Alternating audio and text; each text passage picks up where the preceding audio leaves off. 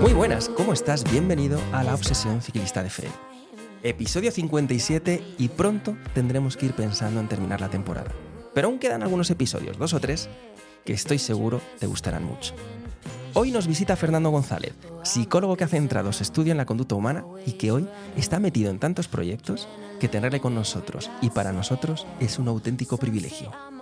Es autor de varios libros que para mí son un referente en su categoría y que, como no, ocupan un lugar privilegiado en mi biblioteca de esos libros de consulta diaria. No hay proyecto en el que Fernando se implique que no adquiera rápido un alto reconocimiento por su valor y utilidad. Seguramente ya le conocéis, seguramente le habréis escuchado en este podcast y habréis disfrutado de los episodios tan memorables que tenemos junto a él. De esos pocos que interesa escuchar de vez en cuando para no olvidar las herramientas y conceptos tan importantes que nos enseña para luego aplicar en nuestro día a día. Pero hoy es un día especial porque quiero hablar con Fernando de algunos temas que me interesan mucho últimamente y necesito que venga a poner un poquito de luz en mis ideas. Hoy hablamos de la atención, del liderazgo y de la negociación. Tres temas muy interesantes y con mucho peso específico para los tiempos en los que vivimos. Os dejo con nuestro sensei. Os dejo con Fernando González.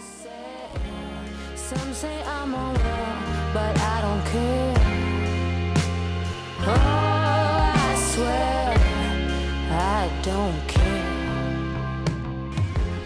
Yo soy, sí, tengo un problema. Me muevo mucho. Antes le ponía un taburete. O sea que. Sí, es verdad, es verdad. Pero cuanto más cómodo estoy, más me muevo, ¿sabes? Entonces, Pero antes. Esa sí, sigue siendo una mierda. sí, Que pero que ya se mueve, pero ya se mueve. Pero ya por lo Ya, menos- ya. Pero ya ha pasado a silla. Ya ha pasado pasado así. Antes, antes era taburete. Es que esto es así, va evolucionando. Primero Claro. era videoconferencia. Que sí, que sí, que Luego sí, ya sí, sí. los elegidos venían, ¿Vale? Se sentaban en un taburete. y así también ves el tipo de persona que es, porque tú lo sabes muy bien, Buah. que tú estas, tú estas artimañas las, El, las el otro, conoces el mejor otro que día, nadie. el otro día me fui al tenis, al, al Wiki Center, a ver el. No, al Wiki Center, no, a la casa de campo. A ver el tenis, lo que se monta aquí con lo de tenis. ¿Te refieres al Open de Madrid? al Open de Madrid, Ah, ese, ¿sabes? Es que has dicho el otro día. Bueno, pero- otro día sí. Vale, Vale, vale, olvídate el tiempo, ¿vale? Conmigo. Y me llegó un cliente para que. eh, un palco de un cliente. Yo no sabía que costaba tanto un palco ahí. Y, y me fui con él porque quería que le perfilase a una persona. ¿Eso qué quiere decir? ¿Perfilar a una persona? Perfilar a una persona saber por dónde entrarle por una negociación. Había 500 millones de euros encima de la mesa Sí. y me dijo, quiero saber cómo entrarle. ¿Vale? Y me fui a perfilar a una persona, que es lo que tú dices. Saber cómo es, perfilarlo. Pero te fuiste con la persona y con mi cliente O a- sea- a, ver un partido de tenis del Open de Madrid como Vale. amigos. como amigos. ¿Los tres? Los tres. Éramos cinco.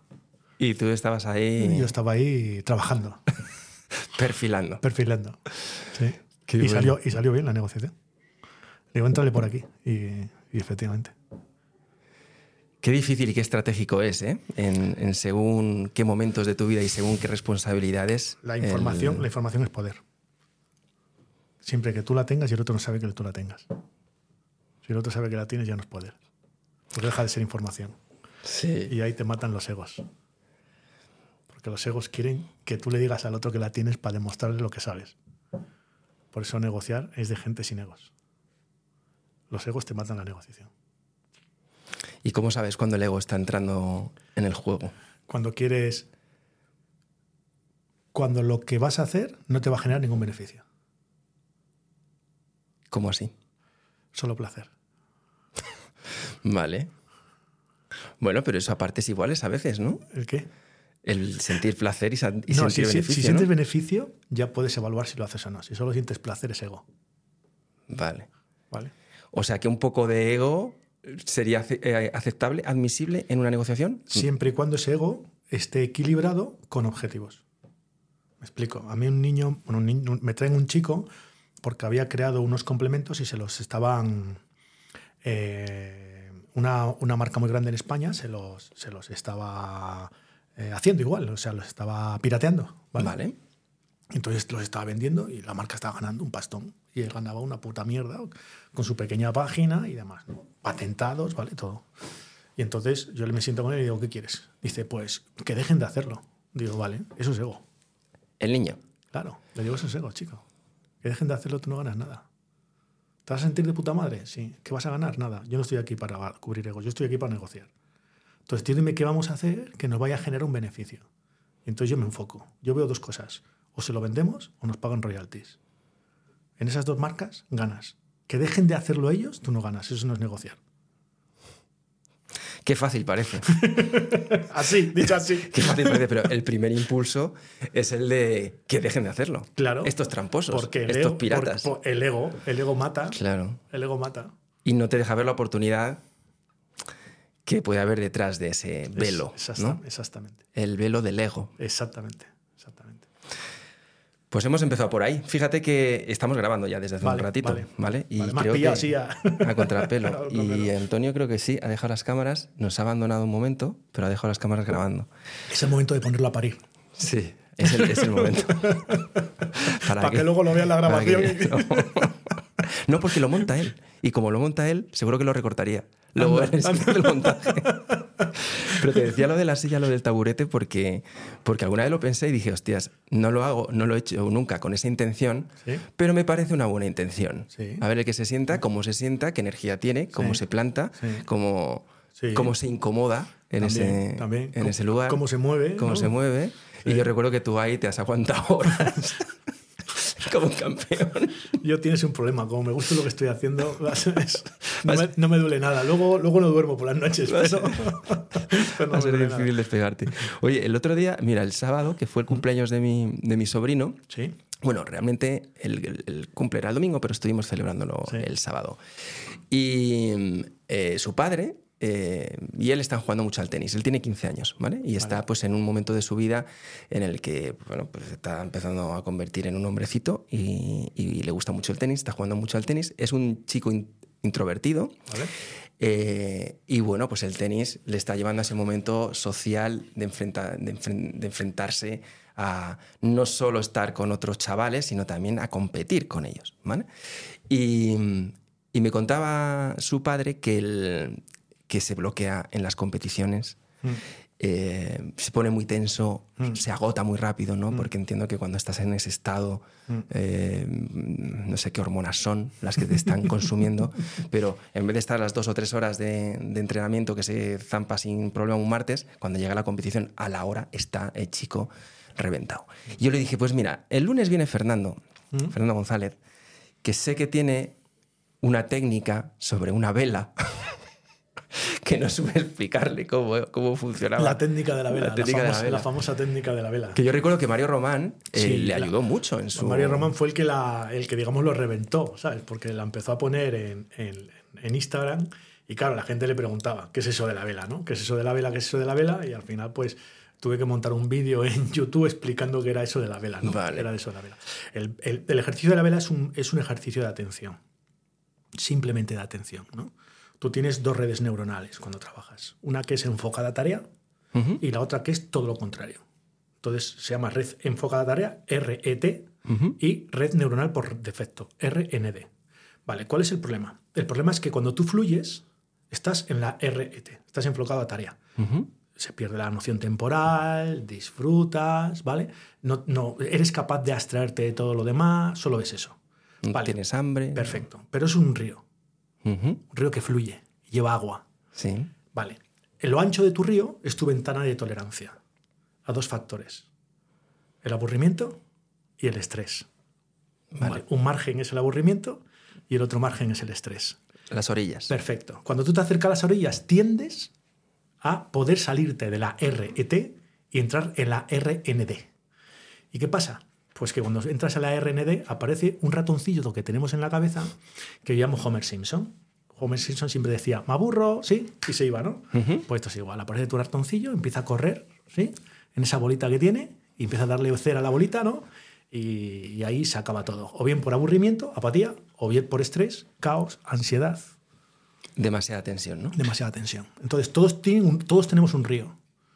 Si estamos dentro de ese río, fluimos. La pregunta es cómo tú has entrenado ese río para que sea más ancho. El río empiezas a entrenarlo por la parte de abajo, por la apatía. No puedes entrenarlo por el estrés, Vale. porque tu cerebro no está capacitado para entrenar por el estrés. ¿no? Aguirre, cuando estudió esto, lo estudió con los, con los taxistas de Londres. Los taxistas de Londres son profesionales de los que tienen mayor capacidad para aguantar el estrés, porque ser taxista en Londres es súper estresante. Y entonces lo que él hizo fue medir el cerebro de tres tipos de taxistas, los que tenían menos de un año de taxista, los que tenían 10 años y los que tenían 20.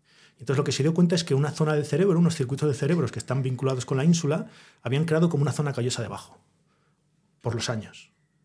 Entonces lo que habían hecho era, sabían gestionar mejor la presión y el estrés. Pero cuando llevan 20 años. La pregunta es cuánto se pierden en el camino. ¿no? que es lo que siempre digo. Vale, todo eso está muy bien, ¿no? pero ¿cuántos hemos perdido en el camino? no? Entonces, eh, perdemos en el camino por el estrés. Al principio, cuando tú empiezas a regar tu río de competencia, tú tienes que olvidarte del estrés. Tienes que ir al laboratorio. Y eso es ir y hacerlo todo rígido. Rígido, rígido, rígido, rígido. Repetir, repetir, repetir. Y entonces bajas de 1,7 calorías a 0,2 calorías.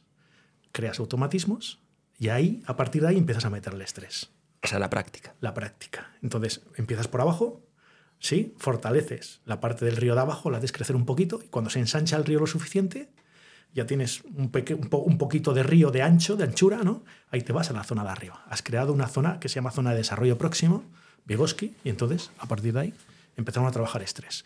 No todo el mundo hace esto, por eso mucha gente se pierde en el camino. ¿no? El otro día me preguntaban y digo, sí, pero ¿cuántos diamantes hemos perdido? Por presión. El diamante se hace por presión, no estoy de acuerdo. Pero si te pasas de presión, lo revientas. Ya. ¿Y, y cómo funciona entonces la técnica de la vela en esto? En la técnica de la vela lo que hace es fortalecer la RET. L- l- Lo que hace es que fortalece l- las barreras que tienes en tus orillas para que cuando te acerques a las dos orillas no salgas fuera. Y una vez que has salido fuera, lo que hace es que vuelvas dentro. Porque una vez que sales, lo importante es cuánto tiempo tardas en volver. ¿Vale? Porque hay gente que se queda ahí fuera. Si es por abajo, rumiación, pa, pa, pa, y si es por arriba, ansiedad. Pa, pa, pa, pa, pa, y la ansiedad te genera una preocupación, te vas a la preocupación No y la más. preocupación no te deja volver. Y por debajo te vas al aburrimiento, el aburrimiento te genera pues un una rumiación y te vas. Y entonces no vuelves. Entonces, eh, la técnica es una técnica de mindfulness, ¿eh? realmente, ¿vale? Vale. Que desarrolló Hayek y luego él lo que hizo fue desarrollarla. A mí me gustó cuando la vi, dije esto lo puedo emplear para ejecutivos y para deportistas Es una herramienta, una es, una, técnica. es una técnica que ayuda a que tú fortalezcas. A ver, tú cuando haces algo entrenas, ¿no? Tú vas en bicicleta y tú entrenas, subir, bajar, no sé qué, no sé cuánto. Vale. La atención es donde tú vas a enfocar cuando estés en la, en la tarea, ¿no? Vale, ¿quién entrena la atención? O sea, tú me estás, estás entrenando todos los músculos que tienes, todos, pero no el de la atención, que es el que te va a permitir estar ahí, el que te va a permitir fluir. ¿Sí? Pues estás dejando una ventana. O sea que es primordial en cualquier progreso de- deportivo, en este caso, por ejemplo. Sí, si estamos en el deporte, es fundamental la atención, ¿dónde la enfocas? O sea, tú cuando tienes un problema en el deporte, el problema no importa. Lo, lo que importa es dónde estás enfocando cuando tienes el problema. A mí no me importa el problema que tú tengas. No me importa que, que- tenis, que se te rompa la raqueta. No me importa que no te salga nada. No me importa que el partido lo estás viendo. No me importa que el otro eh, no falle la pelota. No me importa que el otro te las devuelva todas. No me importa. Lo que me importa es dónde estás enfocando tú cuando está pasando eso. O sea que es una técnica de mirar la vela. Es una técnica de mirar la vela. Mirar la vela. Porque el- Mi- el- el- mirar la vela el- mirando la vela. Claro, cuando tú miras la vela va a pasar una cosa. La vela es aburrimiento puro y duro. Con lo cual lo que te estoy haciendo es acercándote a la orilla de abajo. Y cuando te acerque a la orilla de abajo, te vas a salir. Entonces tienes dos ejercicios. El primero, no salirte. Y cuando te sales, volver. Porque cuando te sales, aparecen una cosa que tú y yo ya hemos hablado, que te gustó mucho en su día, que se llaman tareas abiertas. Lo uso todo el tiempo. Te aparecen tus tareas abiertas. Entonces, esas tareas abiertas, la vela se puede utilizar para dos cosas. ¿Cuántas tareas abiertas tengo que yo no sé? Pues ponte a mirar una vela un minuto y van a empezar Hostia, a salir bueno. todas tus tareas abiertas, ¿vale? Un Claro. bolígrafo y vas apuntándolas, ¿vale? Y todo eso que sale, tú no lo tienes cerrado. Aunque creas que sí, si está ahí, tu ratoncito te va a traer. Perfecto. Entonces es, una vez que sales, cómo vuelves, ¿no? Y entonces esto es un ejercicio de entrenamiento diario. Sabes que los hábitos, eh, como dicen las en las redes sociales, se generan en los 21 días. Mentira, ¿vale? Pues entonces esto por repetición, a partir de los... Los hábitos se generan por, por una norma que yo he llamado los tres cinco. Cinco minutos, cinco días, cinco meses, ¿vale? Porque un científico español, eh, Pascual Leone, en Harvard, estudió con ciegos cómo se generaban hábitos aprendiendo braille. Y se dio cuenta que él les hacía todos los días aprender braille de lunes a viernes. Y el lunes cuando volvían y miraba su cerebro, había un desaprendizaje. O sea, bajaba. La, el- entonces a eso lo llamó efecto lunes, ¿no? La caída. A partir del quinto mes, la caída del lunes desaparece. Y entonces él planteó que a partir de ahí ya el, cre- el crecimiento ya es lineal hacia arriba, ¿no? Porque ya no hay una caída, porque ya hay un hábito. Entonces, tú haces estos cinco minutos, cinco días a la semana, cinco meses. Y tendrás una atención mucho más poderosa que antes. Enfocarás mucho más en las tareas y lo notarás mucho. O sea que la técnica se reduciría a eso, a cinco minutos. E- Esa en concreto, sí. ¿Puede ser otra cosa en vez de una vela? Sí. Que, que te genere. A ver, la vela es. Porque es una vela encendida, entiendo. sí, ¿no? sí. La vela encendida Porque es si no, porque. no vas a ganar eh, la- a ver, al cerebro le gustan los rituales. Entonces tú tienes Claro. que crear un ritual. Tienes que crear algo. Tiene que ser algo que reconozca y que le Sí, guste volver, ¿no? Sí, que, y pues que lleves tu, tu mochilita pequeñita o tu neceser con tu velita. Tu, sí, entonces Vale. yo de hecho a los deportistas les, les hacía como un pequeño tapetillo, ¿sabes? Ponían la vela encima, la encendían con su mecerillo. O sea, hay un ritual. Ujú. ¿Vale? Ese ritual es el que engancha. Pero realmente eso no tiene valor. No tiene valor, cuidado, sí tiene un pequeño valor, ¿vale? Creas un marcador somático. Pero bueno, pero eso es secundario. Pero el ejercicio de la vela es válido porque el cerebro se aburre con ella. Si tú buscas cualquier cosa con la que te aburras, siempre, no hoy, siempre una subtarea cognitiva, algo que, se, que te aburra, siempre la red neuronal por defecto va a aparecer. ¿Vale? A mí me gustó cuando lo leí por la vela, porque dije, vale, esto es que no hay forma de aprenderlo, te vas a aburrir siempre. Claro, es cierto que claro. a veces tardarás dos minutos, tres, por eso yo pongo cinco. ¿Vale? Y siempre digo a la gente, la primera vez que lo hagas vas a pensar que el reloj se ha parado y no te ha avisado de los cinco minutos han terminado. No, todavía no han terminado. Esto se hace eterno. Sí, la primera vez. Es como una, es una técnica de meditación, ¿no? Es, es una técnica de mindfulness. A ver, la meditación y el mindfulness es muy parecido, por no decir lo mismo, porque esto lo crea un psicólogo estadounidense que es un crack en marketing y se da cuenta de que mucha gente no va a comprar meditación, pero si le pongo mindfulness sí, ¿no? Claro. Y entonces lo que crea es el mindfulness en base a unos estudios de Claro. Sara Lazar, ¿no? Sara Lazar es una médico que, le, que diagnostican estrés, la mandan a hacer eh, yoga, se va a un profesor de yoga, el profesor de yoga le cuenta que el yoga le va a cambiar la vida, que va a cambiar su cerebro, esta es neurocientífica de Harvard, se va y dice, una, nah. Y entonces todos los viernes se va a Harvard y, y- y le hacen que le midan el cerebro para ver esos fa- famosos cambios. Y resulta que esos cambios se producen. Y entonces Sara Lazar hace un estudio científico sobre lo que genera pues, estas meditaciones que le dice su maestro que hacen yoga. Eso todo lo utiliza Hayek para meterlo en unas técnicas nuevas que se llaman psicología de tercera generación y mete el mindfulness como una de las herramientas que es trabajar la, la atención. Puesto que la atención la vas a tener que trabajar. O sea, cuando tú trabajas cualquier cosa en la vida, ¿a qué atiendes? ¿A qué estás atendiendo? ¿No? Yo muchas veces me dice la gente, no es que me insultó ya, pero es que no te estaba insultando a ti estaba insultando a, tu a su jefe. Acaba de tener una discusión con él, viene, estás tú delante, pero él sigue atendiendo a su jefe. Con lo cual ese insulto no va para ti, va para su jefe. Lo que pasa es que como tú lo tienes delante, piensas que va para ti. O sea, yo para entender a la persona tengo que entender dónde atiende en cada situación de su vida. Pero la atención no la, no la practicamos ni la entrenamos. Dices, la, la utilizamos, la necesitamos. La necesitas, realmente ¿no? en, La el- en- necesitas. en- en la vida, yo estaba pensando según hablabas, digo, yo no recuerdo ningún momento en el que yo haya entrenado o practicado la atención de una forma voluntaria como, Pero- como este ejercicio que cuentas. Porque, porque es, psicológico, es psicológico. Sí, a ver, el cerebro tiene tres niveles, ¿no? El psicológico, eh, perdón, el, el biológico, el psicológico y el social, ¿no? Y el biológico, cuando nosotros nacemos, ya se regula solo. El cuerpo no, no cuenta contigo, ¿vale? No, no cree en ti, ¿de acuerdo? Entonces, el cuerpo crea un- una Pues cosa... empezamos bien. Sí, pues, el cuerpo crea un regulador homeostático, ¿vale? ¿Qué es esto? Es un regulador que cubre las cuatro necesidades biológicas, ¿vale? Alimentación, descanso, reproducción y seguridad, ¿sí? Cuando baja glucosa en sangre, activa grelina, hormona del hambre, bueno, aparte de otros procesos, ¿no? Y tú tienes mm, mm, hambre, ¿vale? Apetito, quieres comer. Eh, más de 16 horas sin dormir, eh, baja serotonina, sube melatonina, somnolencia. ¿sí? Eh, Estás cerca de una persona que te atrae sexualmente, no te preocupes, ¿vale? Que el cuerpo ya se activa para ello. O sea, todas las necesidades biológicas que tienen que ver con la supervivencia de la especie y del individuo, el- nacemos con el regulador para que ellas salgan. Las otras dos necesidades, las psicológicas y las sociales, sales, sales virgen cuando naces. ¿La sociedad en dónde enfoca? ¿En el individuo o en la sociedad? En la sociedad. Perfecto. ¿no? Pues ya está, tienes un problema. ¿Sabes por qué? Porque las psicológicas no las trabaja nadie. Y aquí está la felicidad. En las psicológicas. Las psicológicas son como tú te relacionas con el mundo. Y las sociales es como el mundo se relaciona contigo. El mundo ya se preocupa de relacionarse contigo para que tú seas hormiguita. Pero nadie enseña a la gente a relacionarse de forma eficiente con el mundo. Y ahí empiezan los problemas de las personas. Y ahí empiezan también muchas veces los conflictos de los padres. Los conflictos con, con los padres que no saben si lo están haciendo bien, si no saben si están Bueno, sí. cumpliendo. Si, si, si, si es un conflicto, yo les voy a dejar claro, nunca lo vais a hacer bien. Ningún padre lo va a hacer bien nunca. O sea, no existe la perfección a la hora de la crianza. ¿Vale? Entonces, que se olviden. A mí muchos padres me vienen, es que quiero hacerlo bien. Pues no, lo vas a cagar. ¿Vale? O sea, vas a hacerlo mal. No es cuestión de hacerlo mal. Es cuestión de enfocar en intentar hacerlo lo mejor posible. Pero no lo vas a hacer bien. ¿Por qué? Porque no eres tú.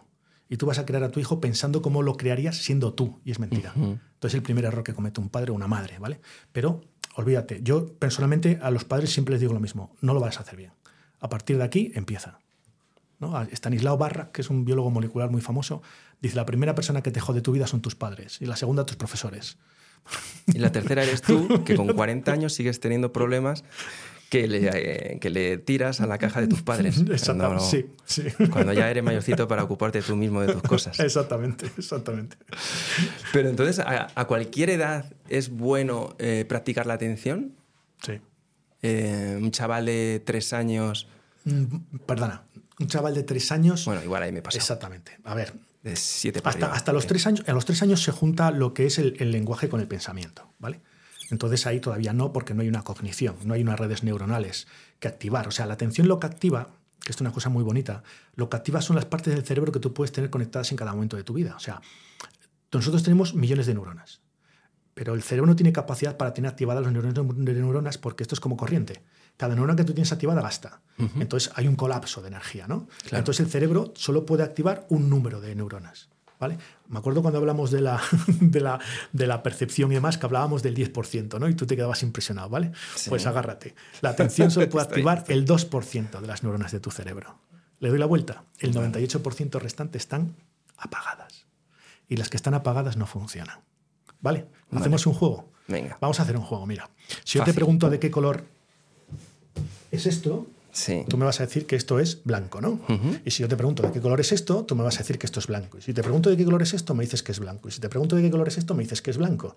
Y cuando yo te pregunto qué beben las Bueno, soy vacas... diseñador, ¿eh? Hay- Sí. hay- para mí hay ti- cre- ti- hay- tipos de blanco, ¿no? Claro. Pero entra dentro de los tipos de blanco. Sí. Vale, con lo cual esto es blanco, ¿no? Sí. Esto sería blanco también Sí. y esto sería blanco también. ¿no? Vale, si yo te pregunto qué beben las vacas, la gente dice leche. Cuando es mentira, las vacas beben agua. ¿Por qué has dicho leche? Porque cada vez que tú dices blanco, activas el 2% de las redes neuronales en tu ca- cabeza que están relacionadas con el blanco. Vale. Con lo cual he apagado el, 8, el otro 98% que esto no estén relacionadas con el blanco. Ahora, cuando yo te hago una pregunta, tú tienes ese 2% para contestar. Y cuando yo te pregunto qué ven las vacas, tú has cogido de, esas, de ese 2% las redes neuronales donde hay blanco, líquido y vaca.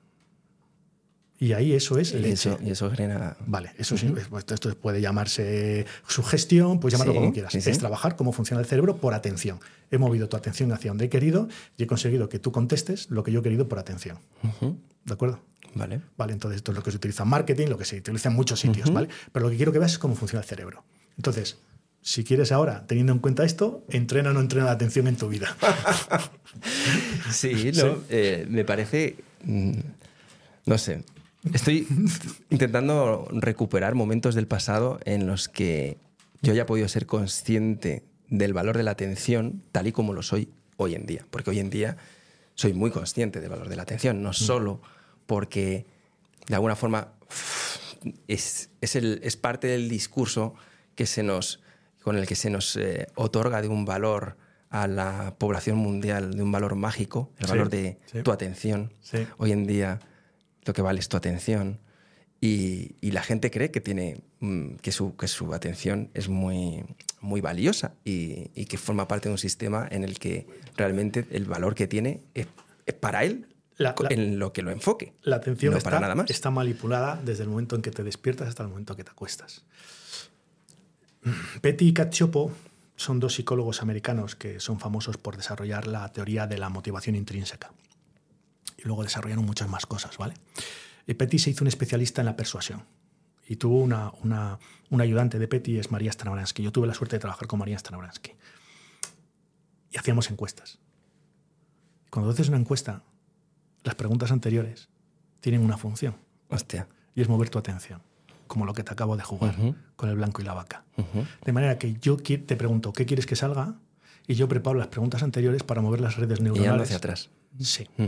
De manera que a la pregunta de abajo tú contestas de una determinada manera porque has sido manipulado por las preguntas anteriores porque yo he apagado y encendido las redes neuronales que me han interesado en tu cerebro para que tu atención esté ahí y tú digas blanco o digas negro en función de lo que yo quiero que salga en la encuesta. Claro. Esto ahora se llama cocina. Vale, ahora le han puesto el nombre de cocina. Lo, lo cocinamos. Lo cocinamos. Perfecto. Sí. Claro, pero yo eso, fíjate que yo estoy muy eh, en ese, muy alineado con eso, porque en parte de nuestro trabajo mm, históricamente siempre ha sido muy valioso el, el- el obtener el feedback de Sí. para quién estás creando Sí. lo que sea, ¿no? Si es un producto, como es nuestro caso cuando diseñamos algo. eh, y, y yo nunca he creído mucho en estas consultoras que te hacen estos estudios precisamente en las que te hacen estos cientos de, de encuestas, porque al final es, es curioso que casi siempre los resultados que se obtienen son los que esperabas obtener. Siempre- Curioso, es curioso. Qué curioso, ¿no? Es curioso, es curioso. Los que querías. Los que, los que- los que- los que generan el cheque, ¿no? Sí, efectivamente. Vale, Son vale. los que generan normalmente Sí. la razón por la que tú internamente en esa empresa o lo que sea es lo que quieres conseguir. Claro, Entonces, claro. esa, Claro. esa manipulación ahora la entiendo un poquito mejor. Pero yéndonos a los mayores, Sí. pensando que bueno, que los pequeños ya a partir de una edad que ocho años por ahí pueden mirar la vela, más o menos. Sí, Es ya- Incluso seis. Lo que pasa es que hay que tener cuidado, ¿vale? Hay que tener cuidado con esto. O sea, un niño de seis años con que le pongas un minuto a la vela, eso es brutal para él, ¿vale? Un minuto es, es mucho tiempo para ellos. Los adultos. eh, Pero ¿y qué le dices al, al chaval? Le dices, mira, lo que tienes que estar aquí simplemente es mirando la vela. No, le tienes que dar las instrucciones de qué, qué va a conseguir con la vela. O sea, si mira la vela se va a frustrar porque lo que va a pasar es que no va a poder prestar atención a la vela Claro, porque se va a ir. Entonces, lo que tienes que hacer es empezar a jugar con ellos. O sea, los niños aprenden por juego. Entonces, es enseñarles a jugar. Entonces, vamos a jugar a la vela, ¿vale? ¿Cómo se juega a la vela? Venga, vamos a mirar la vela y cuando te aparezca un pensamiento, levantas la mano. Venga, vale, pf, levantas la mano. Venga, has tardado 15 segundos. A ver si tardamos un poquito más, ¿vale? Vale. Venga, ahora has pensado en, en- en eso. Venga, ahora, cuando pienses en eso, levanta la mano. Intenta volver y cuando vuelvas, levantas la mano. ¿sí? Vale. Entonces, vas enseñando la estructura por juego. ¿De Vale, acuerdo? vale. Y entonces el niño va aprendiendo a jugar y tiene como un juego. Y como le prestas atención y el niño, su droga es la atención de los padres, y tú juegas con él a la vela, con lo cual le prestas atención, llega un día y el niño te dice, ¿jugamos a la vela? Y tú dices, hombre, ¿lo quiere? No, quiere tu atención, pero a mí me sirve porque al final él entrena, ¿no? Lo que le entreno es la atención. Exactamente. Estás tomando nota, ¿no, Antonio? Lo de la velita, tela con la vela, ¿eh? Tela con la vela. Bueno, pues mira, me ha quedado claro y la verdad es que no se me va a olvidar nunca, Vale, jamás. vale. No sé en qué momento, en otro momento hemos, sé que hemos hablado de Sí, esto, sí. pero por la razón que fuera, pues, pues no, no se me quedó. Vale, Entiendo que tú sabes por qué se... Porque no era el momento. por qué aprendemos No era el y por qué momento, no, ¿no? No era el por qué momento. aprendemos y por qué no. Y cuándo aprendemos y cuándo no.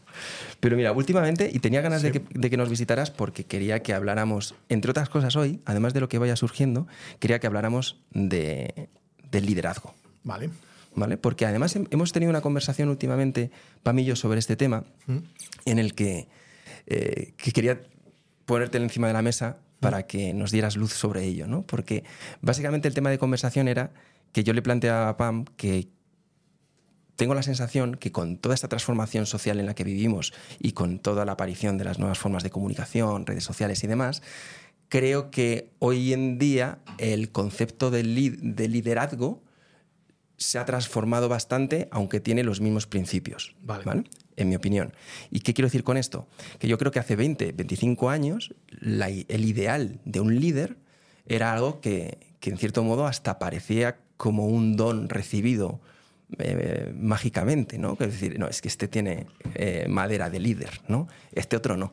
¿Por qué? Pues porque tienes carisma, pues porque tienes capacidad de conectar, de transmitir, de emocionar, de que lo- en las misiones en las que te em- emprendes te las crees y entonces eres capaz de movilizar a los demás, ¿no? Y hasta, hasta, cierto punto yo pensaba, hay algunos que son capaces de ser líderes y hay otros que serán followers siempre. Pero en el mundo en el que vivimos ahora, tengo la sensación de que cualquiera puede ser tanto líder como follower en según qué cosas. Porque puedes ser un buen líder en algo bien pequeño, en lo que para algunos, eso que a veces llamamos nicho, que puede ser una, tres personas en tu familia en un momento dado, puede ser el tortillero de la familia, porque Sí. haces unas tortillas que te cagas. Sí. Y en eso, el que quiera aprender a hacer tortillas te va a buscar a ti, que eres Sí. el, el que manda en esto, ¿no? Y en cierto modo eres un líder. Pero las redes sociales nos exponen a tener esas microaudiencias, en muchos casos, de gente que lidera algo porque tiene esa habilidad muy buena sobre algo, pero que en otras funciones de la vida, otras facetas de la vida, son principalmente followers. Y que luego, en términos de carácter o de personalidad, no tienen por qué tener un carácter o una personalidad como la que atribuíamos habitualmente, en mi opinión, a lo que significa ser un líder. Vale. Y aquí te lo traigo. A ver, cuando, cuando tú hablas de liderazgo, es que la palabra liderazgo primero tendríamos que definirla. Me explico. O sea, las cosas no importa la etiqueta que le pongamos. ¿no? En el cerebro hay tres parámetros importantes. La etiqueta, el, eh, la explicación de la etiqueta y las acciones dinámicas que conectamos con esa etiqueta. ¿De acuerdo? Vale. ¿Vale? Eso es la semiótica, ¿no? La triada de la semiótica. Entonces, la primera pregunta que hay que hacer aquí es, cuando hablamos de liderazgo, ¿a qué nos referimos? Claro. Vale, claro. entonces, para mí liderazgo no es el, el que hace las tortillas los fines de semana. Para mí, ¿de acuerdo? Eso no significa que no- tú no seas la persona que mejor hace las tortillas en este grupo. Ahora, si a esto lo queremos llamar el liderazgo de las tortillas, perfecto. ¿vale? Para mí el liderazgo tiene un- una, una palabra que yo siempre utilizo, una. Todas las demás yo creo que se, las puedo aceptar o no aceptar, pero hay una que creo que siempre tiene que estar. Y se llama influencia. Claro, pero vamos al tortillero. Vale, venga, vamos a Empiezas siendo un tortillero en Sí, tu familia sí. y un día abres un perfil en una red social, Sí, en sí, Instagram, por sí. ejemplo, y empiezas a publicar la magia de tus tortillas. Y la llamas así el perfil, la Sí. magia de mis tortillas. venga. Y empiezas a tener gente ahí Que empiezan a venir gente porque haces tortillas de pimientos, haces tortillas de champiñones, haces. Porque la tortilla lo acepta todo. Sí, Y esto empieza a crecer. sí. Y llega un punto que dices, ostras, pues voy, voy a escribir un libro sobre, sobre, Sobre las tortillas. tortillas, vale. y, y vendo 100.000 unidades en un mes. Sí, Y luego llega un día y digo, voy a hacer un evento. vale. Y te llena el Wanda Metropolitano. Sí, pero, te- pero del primer paso que tú has dicho, de hacer tortillas en casa, al último paso que tú has dicho, hay un patrón. Ahí la personalidad, Milon divide, divide la personalidad en tres parámetros, Ujú. que son bipolares. Placer, displacer, yo y los demás, y activo y pasivo. Ujú. Entonces, hay gente que es activa y gente que es pasiva. Hay gente que se va a hacer unas tortillas impresionantes, pero nunca va a sacar esas tortillas de su salón o de su cocina, mejor dicho. Hay gente que hace unas tortillas, a lo mejor no tan impresionantes, pero tiene la actitud de cogerlas, ponerlas en Instagram, en redes sociales, en moverlas, en YouTube, crear un canal, que la gente empiece. Entonces, ¿los dos son líderes? No, es líder el segundo. Entonces, el hecho de hacer tortillas y que en tu casa seas el que lidera el que hace las tortillas, para mí eso no es el líder. Claro, pero es que el paso, a lo que voy, es que el paso hoy en día es corto, es más corto que antes.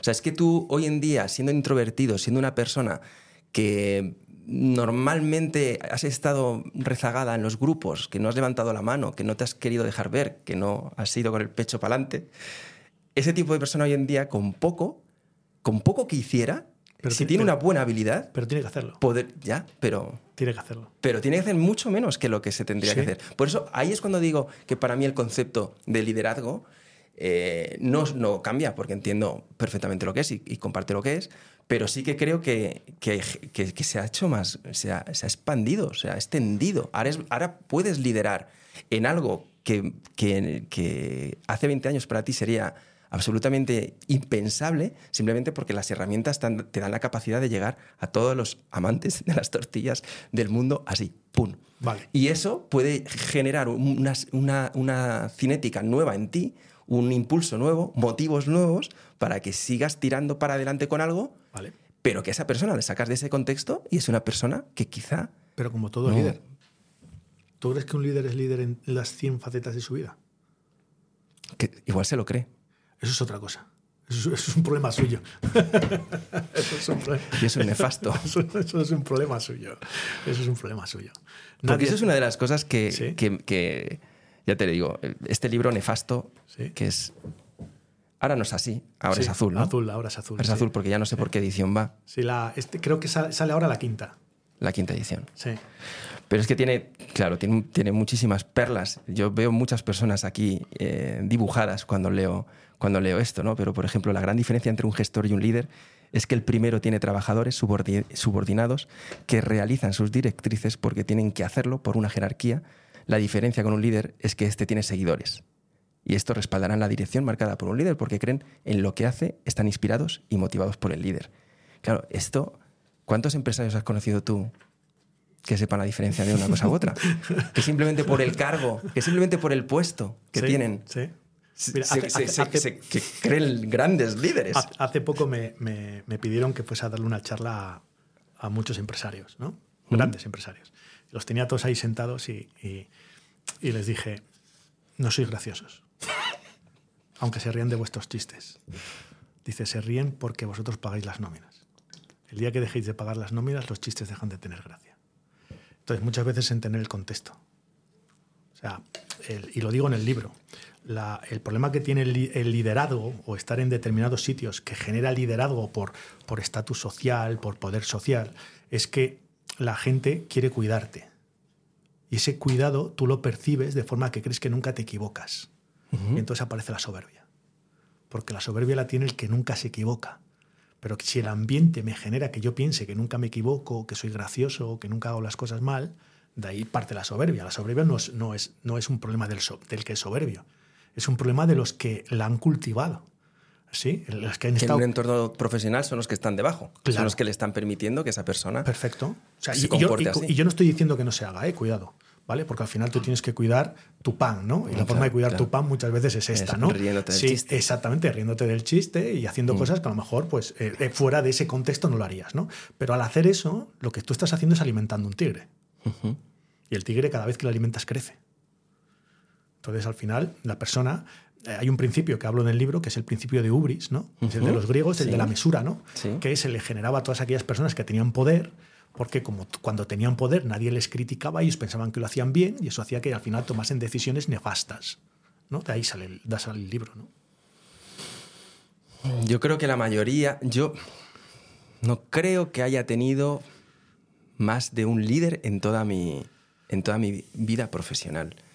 Pero sí, eh, no sé si llamarles impostores de líderes, de, de liderazgo, pero, pero les gusta mucho a ese, tipo, a ese perfil profesional, le gusta mucho atribuirse la etiqueta de líder. Claro, porque mola. Mm. Claro. O sea, vamos a, vamos a dejarlo. Mira, yo normalmente, fíjate lo que es esto, ¿vale? Yo normalmente eh, cuando analizo, cuando hago formaciones y demás y, y trabajamos parámetros de personalidad, yo digo, nunca es que se trabaje igual en negociación o en liderazgo, en tal, con, con un extrovertido o con un introvertido, ¿de acuerdo?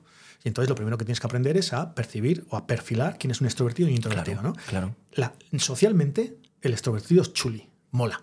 Y el introvertido no mola, ¿vale? Es aburrido. Vale, pues a la gente no le gusta ser introvertido. Porque la, socialmente se ha dicho Claro. que no mola. Claro. Y esto es mentira.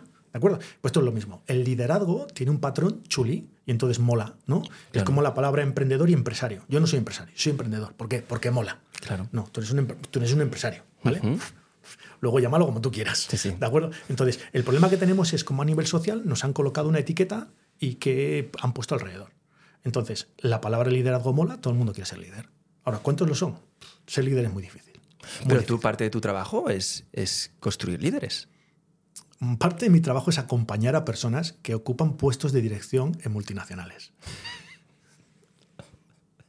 Y de ahí, a lo mejor alguno Y se luego, puede y luego algunos son mejores líderes y otros simplemente, y, y es así, son gestores. Y no pasa nada.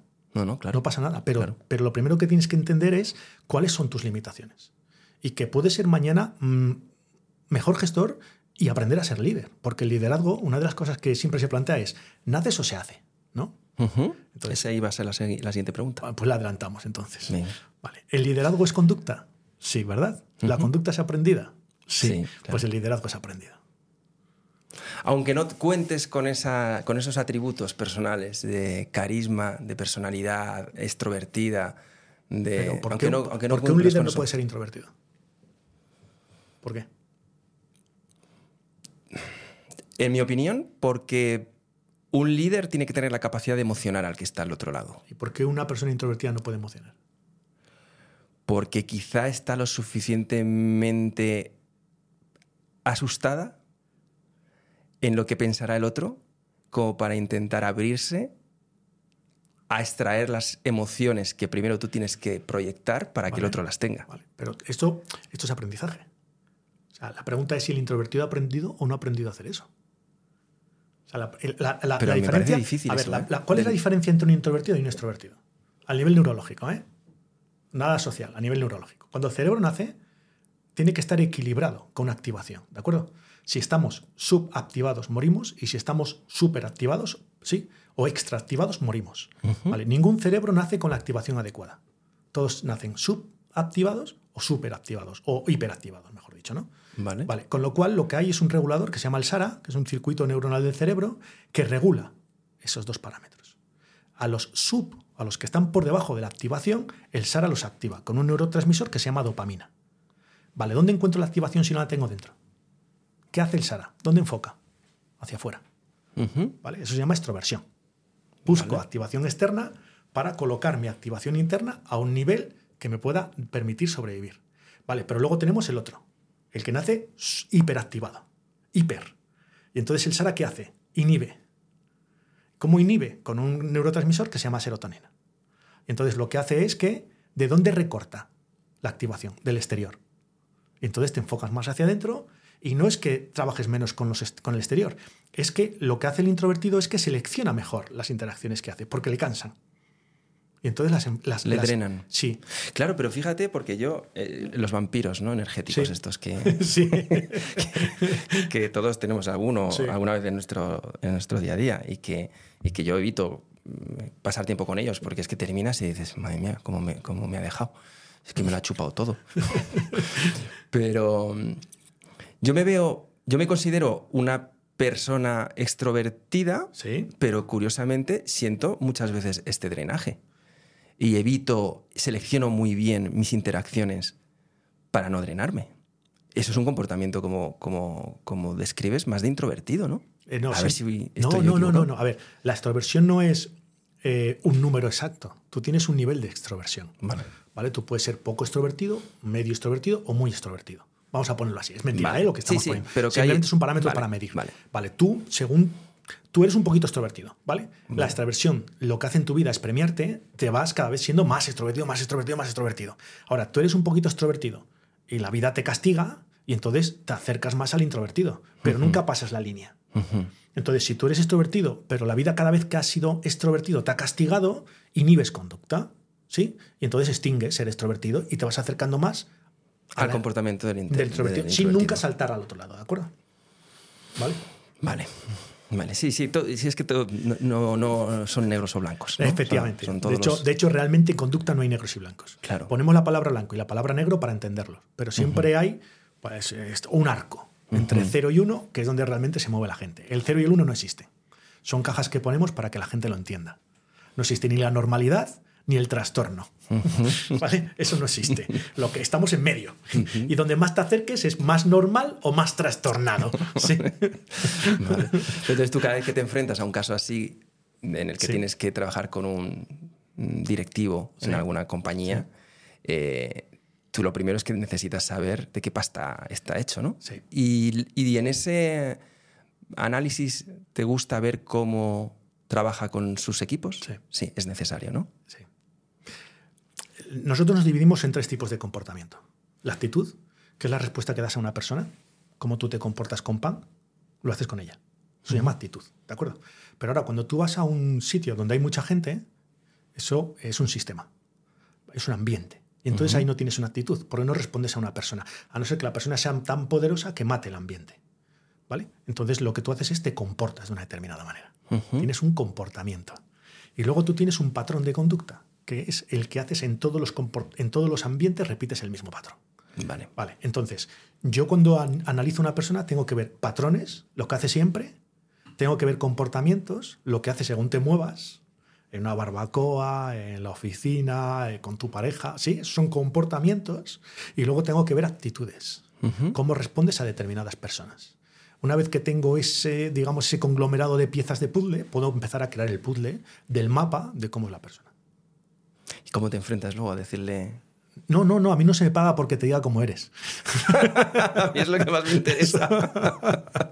Eso, eso pide- pides un análisis psicológico y lo sacamos rápido. No, a ver, eh, eh, yo necesito entender esto porque las personas no pasan del sí al no o del no al sí.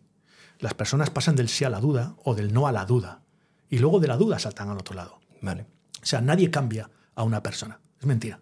Yo no te puedo cambiar. ¿Vale? Nunca. Yo lo que puedo hacer es que dudes de cómo eres. Y el momento en que tú dudas de cómo eres, tu cerebro entra en incertidumbre. Y el cerebro no puede vivir en incertidumbre. Y entonces busca otra vez el equilibrio. Y en esa duda está la oportunidad de cambio. Yo lo que me pagan es por crearte esa duda. Esto en psicología o en coaching o mentorización se le llama ponerte delante del espejo. Te pongo el espejo delante. Te hago que veas cosas que no estás viendo por la atención. Muevo un poquito tu atención, ¿sí? Y entonces hago que tú veas eso que no estabas viendo por el punto de vista que estabas enfocando, ¿vale? Decía, Pero ahí entonces de alguna forma le estás diciendo... Yo no, yo le estoy planteando. Le estás guiando. Le estoy, le estoy asesorando, dejando ver. Yo lo, que en mi trabajo es que tú veas. Te has metido en el principio de la encuesta. sí, yo le estoy, le estoy dejando que tú veas. ¿vale? Y cuando tú ves, pues entonces a lo mejor empiezas a, a percibir que no era todo tan blanco o tan negro como tú pensabas, que hay matices. Y en esos matices está la diferencia. Y a partir de ahí es cuando las personas empiezan a dudar. Y en esa duda es donde puedes empezar a trabajar con la persona. Eso es mi trabajo. Pero para crear esa duda tengo que entender cómo eres, no para decírtelo. Y en ese entendimiento de cómo, de cómo es el otro, que hay que, que pasas ese tiempo, que sacas tu perfil, eh, ¿te equivocas? ¿Te puedes equivocar? A ver, esto siempre es una inferencia. O sea, en una inferencia siempre hay una probabilidad de, de, de equivocación.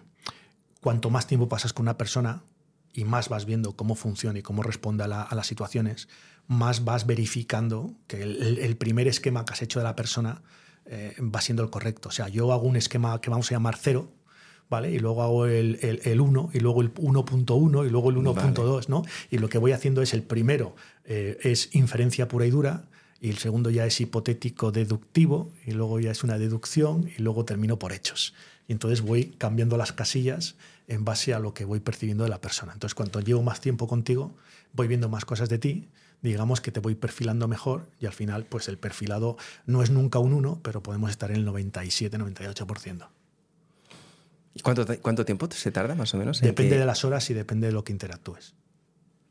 Y los ambientes en los que me mueva contigo. O sea, yo muchas veces con, clientes me voy a fiestas, me voy a sitios donde me piden ir para acompañarles, para que me presentan a personas, veamos cosas y demás. Y en esos momentos yo, yo estoy viendo a la persona y estoy haciendo mi trabajo, pero también estoy viéndole a él. Con lo cual también me ayuda a tener un perfil mejor de cómo es esa persona fuera de la oficina. Porque yo dentro de la oficina veo un comportamiento. Y el comportamiento no es la persona, es la persona en la oficina. ¿Vale? Y yo para entender a la persona tengo que entenderla en todo su ecosistema. Al que puedas entrar. Al que, pueda entrar o me invita a entrar. Dependiendo ya de cómo me inviten, pues veré más o veré menos. ¿Y mienten mucho? Las personas. Las personas, a ver, las personas. las personas. Los demás. los demás. perdón.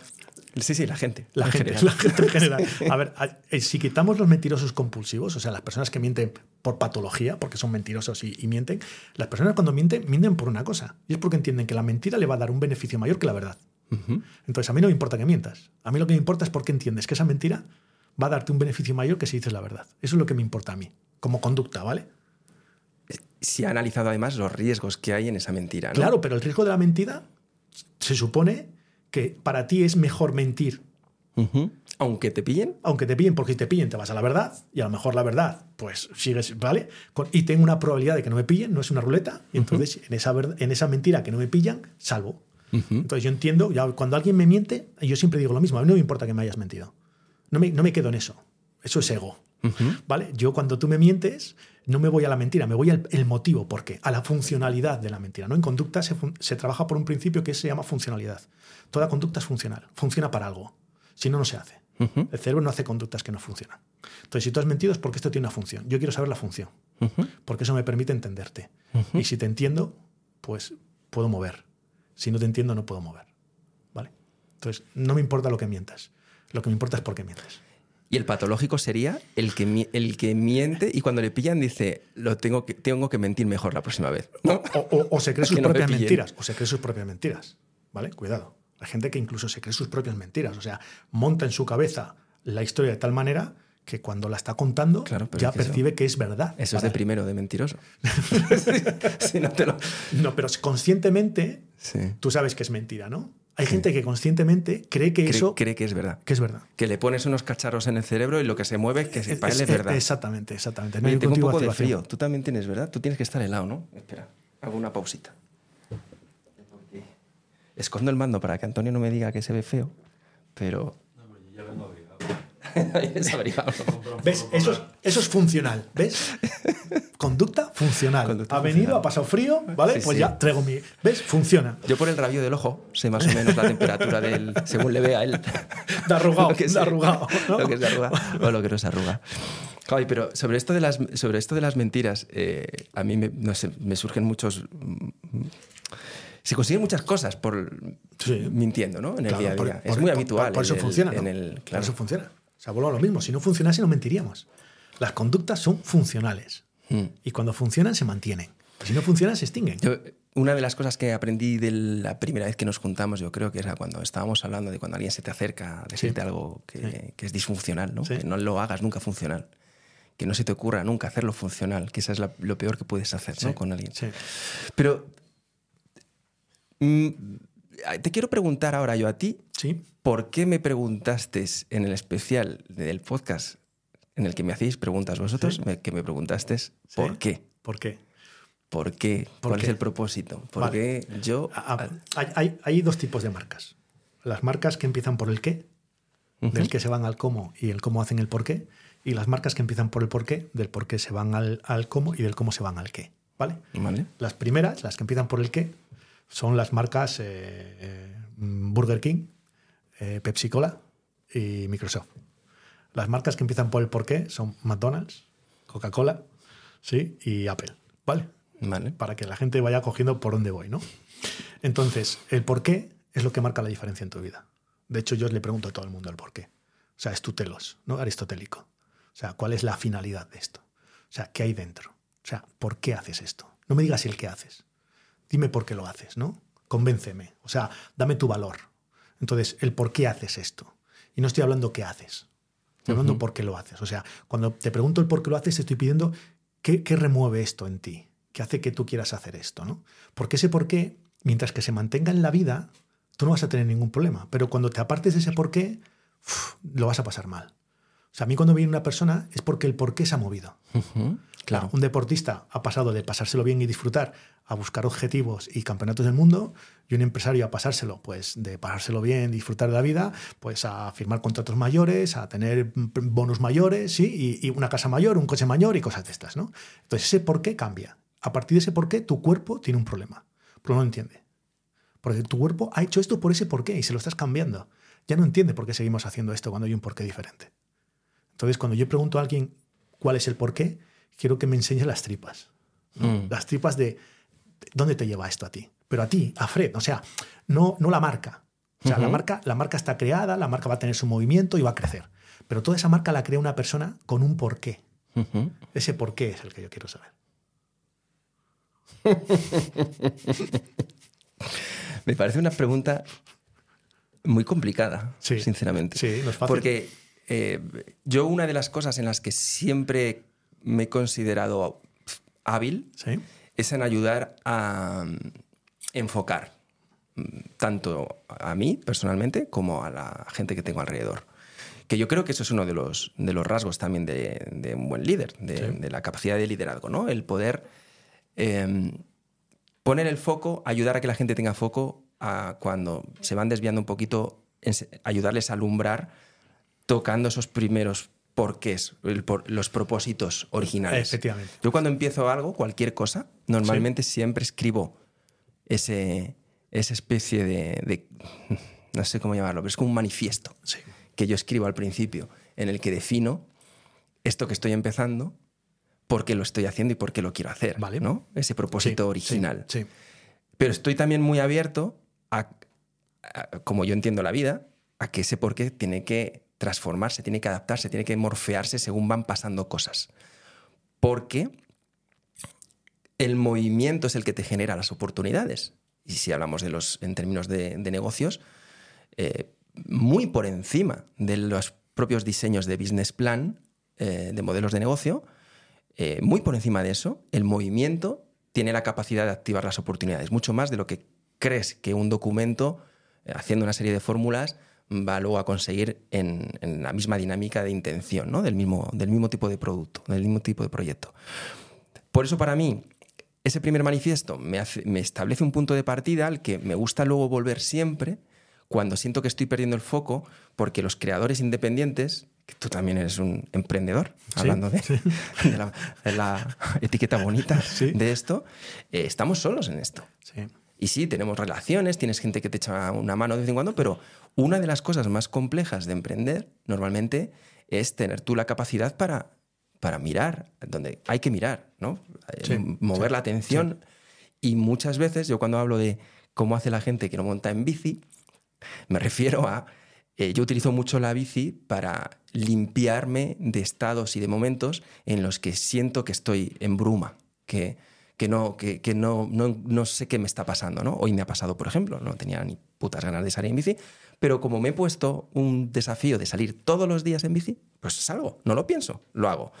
Y hoy estaba en un día un poco que algunos llaman de lunes, a mí me da igual que sea de lunes o no, porque yo hago lo mismo un lunes que un domingo, que un sábado, pero necesitaba salir de esa bruma y encontrar el foco, ¿no? que es algo que yo creo que normalmente los, los que empezamos cosas y somos tan independientes eh, suele ser lo más complicado de dominar.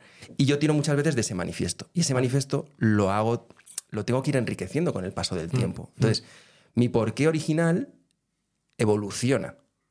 Yo no, no, no, me encuentro en un momento en el que diga, hostia, eh, si yo empecé aquí por esto y ahora estoy aquí, normalmente lo que estoy es alimentando y enriqueciendo más ese porqué inicial con nuevos matices. Vale, vale. A ver, cuando tú, cuando tú hablas de por qué hay tres, tres porqués. El porqué es el valor, ¿vale? El valor que tú le das a algo para hacerlo. Hay tres tipos de valores. El primer valor es el superficial, ¿vale? Ese valor es el que se mueve. Luego hay un valor que es un valor profundo, que ya mm. tiene más agarre. Mm. Pero luego hay un valor que se llama el valor oculto, que es el que está más profundo dentro de ti. Ese no se mueve. Y cuando, y cuando tú rascas, vas a llegar siempre al mismo valor, oculto, que es el que hace que tú sigas, el que hace que no abandones y que no te vayas. O sea, cuando alguien me dice a mí, mira, yo estoy aquí por dinero, vale, ¿ya has ganado suficiente dinero? Sí, sigue, sí, no. No es tu valor oculto. Puede ser el superficial, puede ser el profundo, pero tu valor oculto es otro. Posiblemente sea poder, ¿vale? Posiblemente. Pero no es dinero, porque ya lo tienes y no has parado. Porque el cerebro cuando consigue objetivos para. Si no has parado, es que no has llegado al porqué. Entonces, encontrar el porqué oculto de detrás de cada acción te permite entenderte y, sobre todo, no frustrarte. Porque mucha gente se frustra cuando empieza a analizarse y cuando no encuentra el por qué cuando he conseguido todo el dinero quiero seguir. ¿Y por qué cuando he conseguido todo esto quiero seguir? ¿Y por qué? Porque ese no es tu valor oculto. ¿Es tu valor profundo o es tu valor superficial? Pero ¿cómo alguien puede ser capaz de diferenciar esto fácilmente? Bueno, fácilmente. Fácilmente. no es tan... A, ver, los valores superficiales son los sociales. Todos los valores sociales que tenemos encima de la mesa. Tienen que ver con el ego, con el reconocimiento. y, luego, pues, y, luego los lobbies, esto lo que mueven son los valores superficiales. Esos valores superficiales tienen unos valores profundos y esos valores profundos tienen un, un valor oculto. El oculto es el que mueve todo esto. Entonces la gente lo que hace muchas veces es quedarse en su valor superficial. No, yo le pido a la gente que se siente un día con él solo, se revise internamente, empieza a escarbar hacia adentro, hacia adentro, hacia adentro, y llega a entender cuál es el valor oculto que le mueve en la vida o que le mueve en este proyecto. Y ahí la pregunta de si no obtuvieras dinero por ello, ¿lo seguirías haciendo? ¿Tiene sentido? Sí, es igual que el otro. Y si obtienes todo el dinero, lo seguirías haciendo, ¿sabes? Entonces, muchas veces eh, la persona te dice, no, es que esto, no, eso puede ser un valor. Estoy, estoy, de acuerdo, el dinero es un valor, claro, que es un valor, ¿no? Lo que pasa es que, socialmente el dinero, pues parece, no sé, eh, parece Satanás, ¿de acuerdo? Sí, pero todo el mundo necesitamos dinero, ¿no? O sea, no, tan, tan Satanás no tiene que ser. Ahora, cuando tú planteas esto a una persona y la persona dice, no, mira, yo hago esto por esto, perfecto. ¿Lo has conseguido? Sí, frena. No, no, es que yo no quiero frenar, entonces no lo hacías por esto. Era un valor superficial, pero no es el oculto. Entonces rasca. O sea, que ese, ese por qué tiene que concluir en algún momento. No, no, puede ser un proyecto de vida. Pero también es bonito que tú sepas que esto es un proyecto de vida, para que no te frustres. Es que el problema, el problema que tiene la gente, normalmente el cerebro tiene un problema, y el que el problema, el cerebro cada X tiempo se sienta, analiza y te da resultados. Y como esos resultados no salgan, no sean positivos, ¿no? el balance final de cuentas no salga positivo, ¿sí? el estacazo es enorme. De ahí vienen las crisis personales. ¿sí? Entonces, muchas veces las crisis personales están hechas porque eh, eh, la información que has utilizado no es la adecuada. O sea, ¿existe la autoestima? No, no existe. Es un análisis en base a que a una información. ¿A qué información? a la que has prestado atención y la que has percibido. O sea, con un 10 y un 2%. Pues ya te digo yo cómo va a ser el análisis, ¿sabes? Da igual que sea autoestima alta que baja, es mentira, ¿vale? Porque lo has hecho con el 10% de percepción con el 2% de atención, ¿vale? Ahora, mm, ¿es buena? Sí, te la compro. ¿No es buena? No, pues tengo un 90% por un lado y un 98% por otro para cambiártela, ¿vale? sí, pero esto es lo que quiero que veas, es una cascada. Entonces, esto es igual. Muchas veces las personas cuando se sientan delante y, se frustran o, o tienen determinadas situaciones de crisis personal, esas crisis personales están montadas de forma adecuada. La, pregunta es, ¿los dos primeros movimientos que son los que crean la cascada son los adecuados? Porque está ahí el problema. El problema es que mi cerebro es cortoplacista y cuando es cortoplacista es que va un paso atrás. Claro, el paso atrás cuadra y como cuadra ya está. Mm, soy un incompetente, esto no sirve, no sirve para esto, no me entiendo, soy un cabrón porque solo piensa en dinero, no sé, mil cosas que la gente yo le escucho decir. ¿Cuál es el primer paso que puede hacer alguien que está en ese estado, se reconoce en un estado en el que se encuentra en una crisis? Da igual del ámbito que sea. Puede ser una crisis porque está queriendo abandonar un mal hábito y, no está siendo capaz de hacerlo y se siente mal consigo mismo porque no le gusta su trabajo y se siente infeliz en su día a día, porque tiene los problemas que sea, pero siente que está en una crisis en la que mm, le cuesta levantarse por las mañanas, entra en, en, primeros estadios de depresión, quizá no, todavía no algo serio. Sí ¿Cuál es, ¿Cuál es el primer paso o el primer ejercicio que puede hacer alguien para entrar en la reflexión adecuada, en esa cadena adecuada de... A ver, hay, un problema a nivel social y es que a nivel social se hacen ecuaciones, ecuaciones matemáticas. Y que esas ecuaciones matemáticas nos las ponen a todos delante, entonces todos las compramos. Entonces, si tú te esfuerzas en algo y no lo consigues, es porque eres un gañán.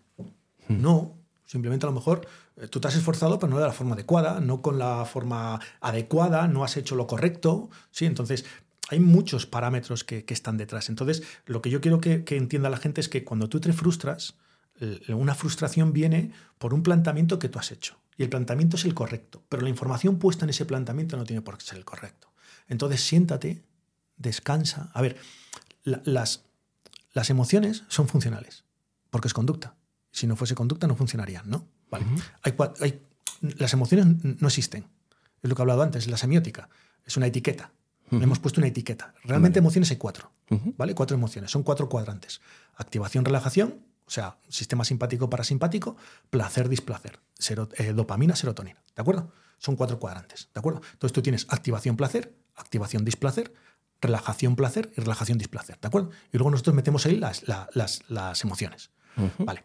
Cuando tú estás en una situación depresiva, estás triste, estás melancólico, estás en el cuadrante de abajo de la izquierda. Estás relajación, displacer.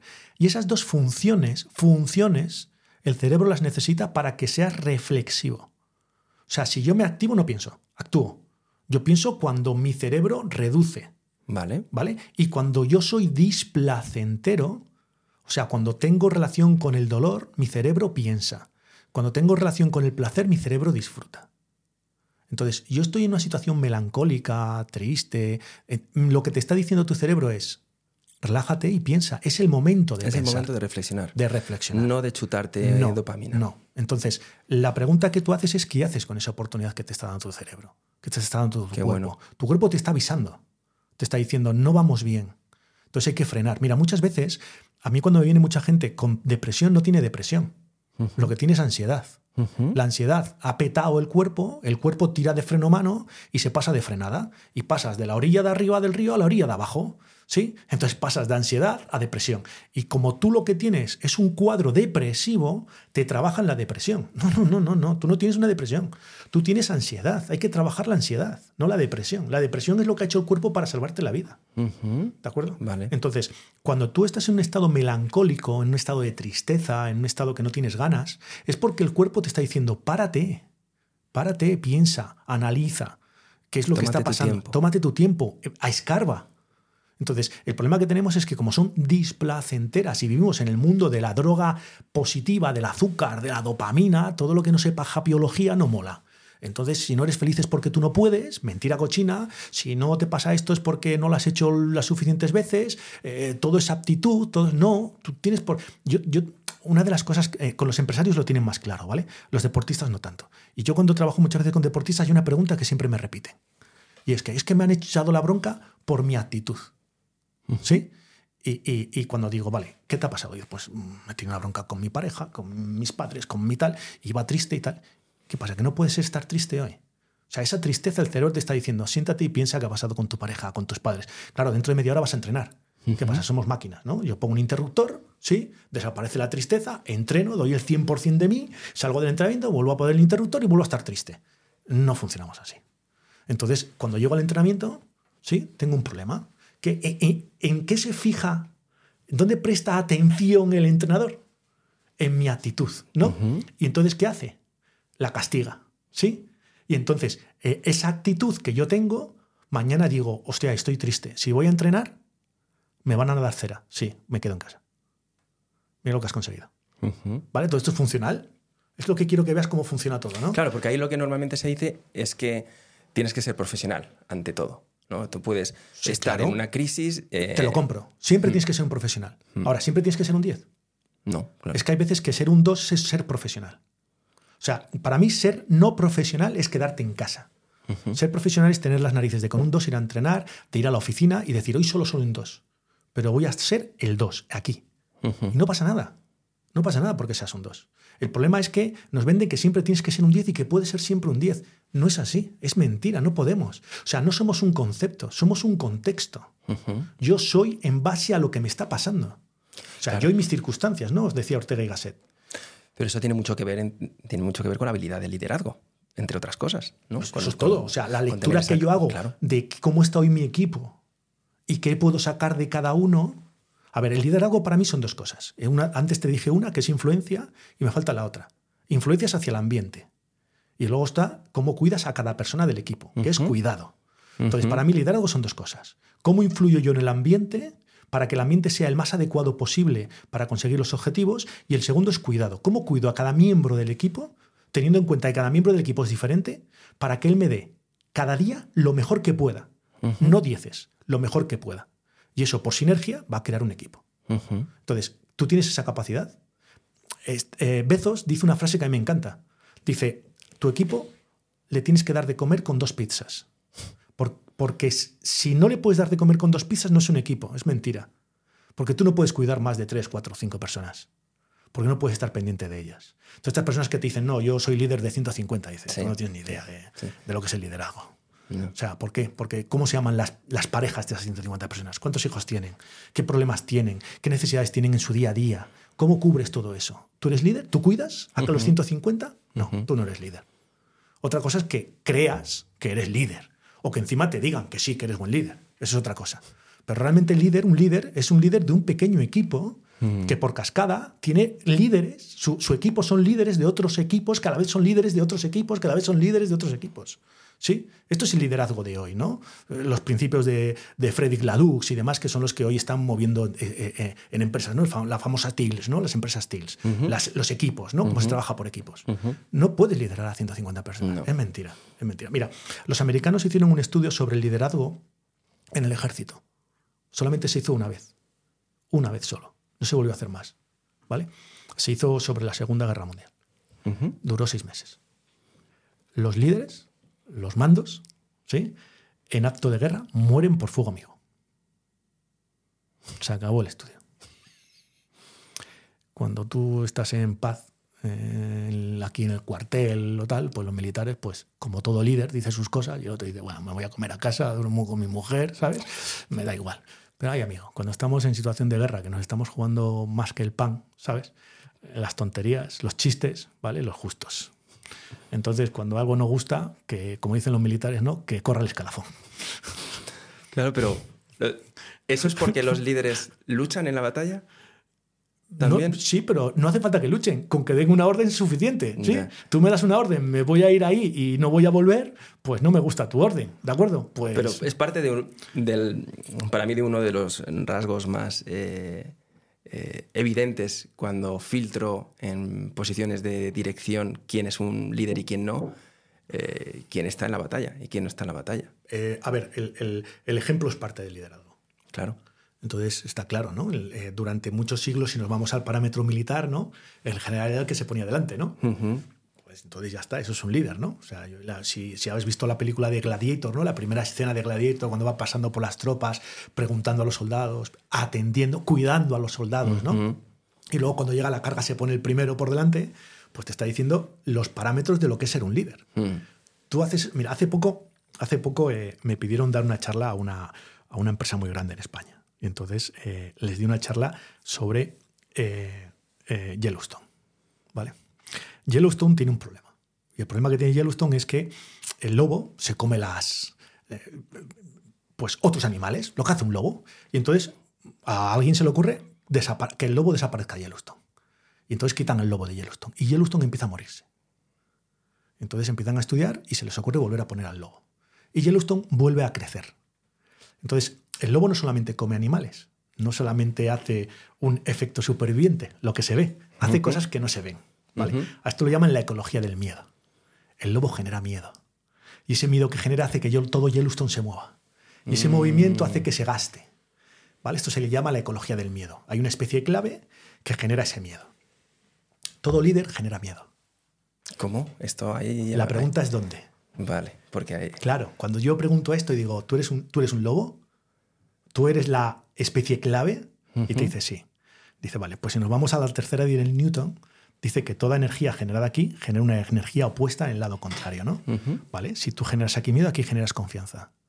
¿Vale? Tú puedes generar miedo a tu equipo y confianza a los demás equipos de, la, de las otras marcas, porque saben que tu equipo nunca va a ser un equipo súper, o vas a generar confianza a tu equipo y vas a generar miedo a las demás marcas. Vale. Entonces, ¿eres Vale. lobo? Sí. ¿Dónde enfocas y dónde creas miedo? Entonces, ¿qué líder eres? Claro, es que precisamente lo contrario, el nefasto, Sí. suele dirigir, entre otras cosas, con miedo. Tiene dos herramientas, el dinero y el miedo. No tiene más herramientas. A- a- bueno, la amenaza. que a ver, la, la- del- la del persuasión, la persuasión a nivel social tiene tres factores, ¿vale? La coacción, la autoridad y la persuasión. ¿De acuerdo? La autoridad, la, la coacción te coaccionó por eh, información. ¿Sí? Si no llegas a estos números, te bajo el sueldo. Si no, eso es coacción. ¿Vale? La autoridad es, te genero patrones de autoridad. ¿Vale? O sea, yo digo esto y punto. Se acabó, soy autoridad. ¿De acuerdo? Vale. La coacción funciona cuando tengo información. Si no la tengo, miau. ¿Vale? La autoridad funciona cuando estoy presente. Si no estoy presente, miau. Totalmente, ¿vale? claro. Solo tienes que salirte de una sala, ¿vale? Como cambia la sala, ¿verdad? Sí. Vale. La persuasión funciona cuando tú no la percibes. ¿Vale? Ujú. Eh, eh, eh, eh, Johannes Berger plantea, es una persuasión, la persuasión es un factor de influencia no percibido. Si yo percibo que me estás ese es el persuadiendo... bueno. Claro, pero es que un líder es esto. Es una persona que persuade a los demás de forma que los demás no perciben que son persuadidas. Cuando sales de la sala, siguen trabajando igual. Perfecto, pero les, les has influenciado. Claro. Esa influencia ha generado un movimiento en ellos. ¿no? Yo esto Claro. lo planteo con una planta. A ver, tú pones una planta. Tú quieres que la planta salga recta. Y entonces la planta sale así. ¿Por qué? Porque allí está la luz. Y la planta dice, ah, yo, yo me voy para allí. Claro. Vale, entonces tú qué haces? Autoridad. Coges un tutor, lo plantas aquí, amarras a la planta, ¿no? Y la planta sale recta. El tutor es la autoridad. En cuanto la quites. Vamos. La planta tira ¡Pam! para allá. Sí. Vale. Pero ¿qué pasa si yo me siento y analizo? ¿Vale? Los patrones. Mm. ¿Vale? Y entonces me doy cuenta de que la planta tiene cuatro. Agua, nutrientes, sol y temperatura. Y los coloco como yo quiero. ¿Qué pasa?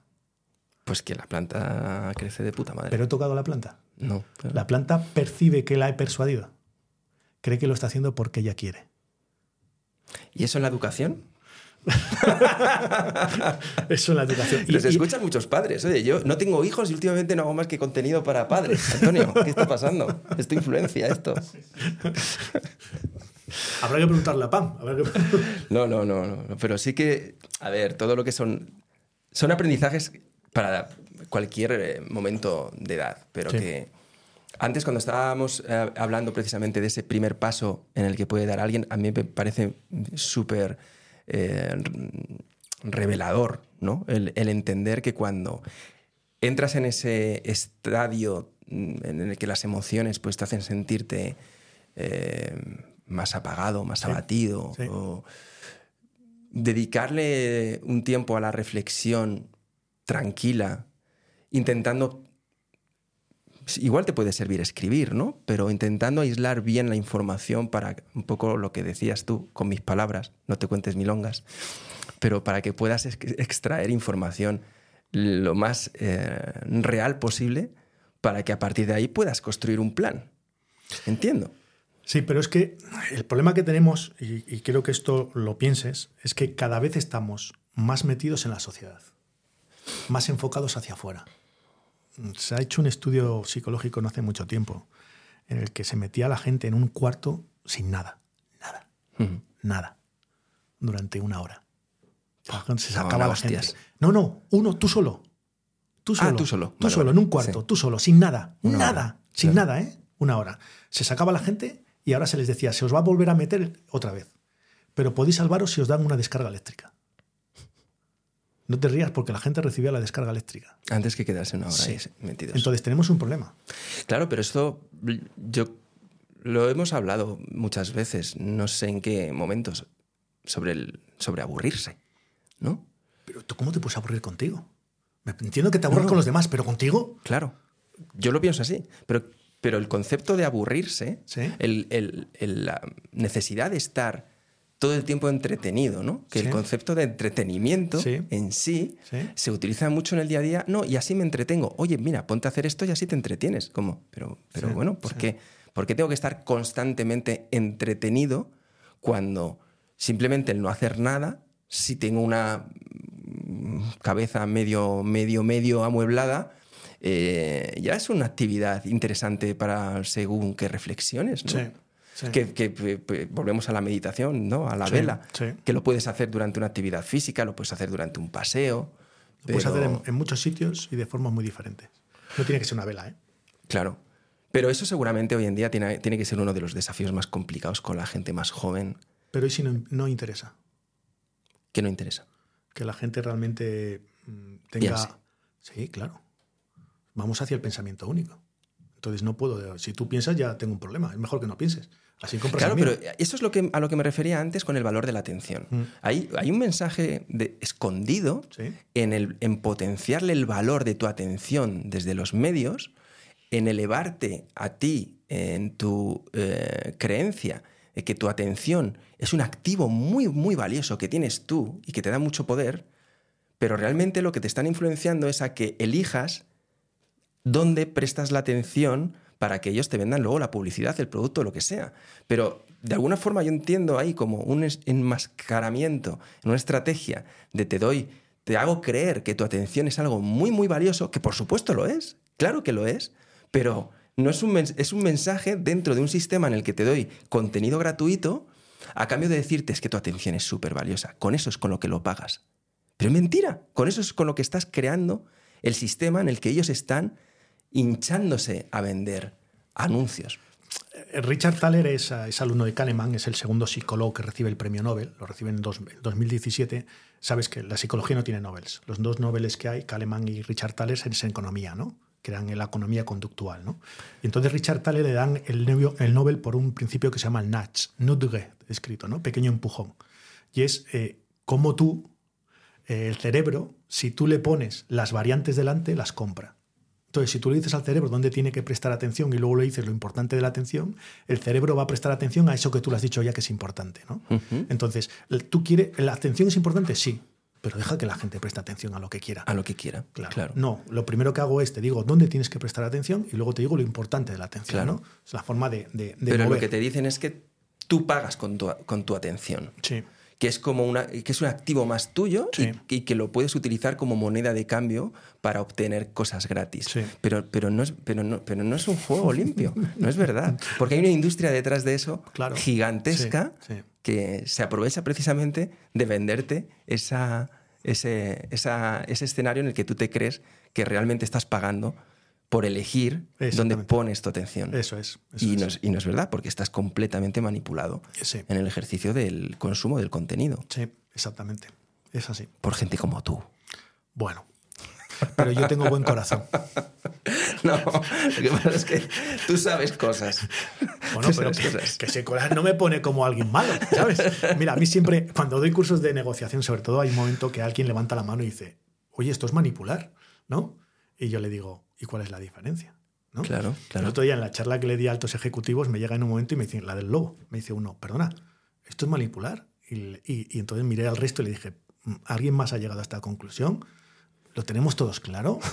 O sea, mm, yo no he dicho que esto no sea manipular. O sea, la pregunta es si manipular es malo. O sea, tú manipulas.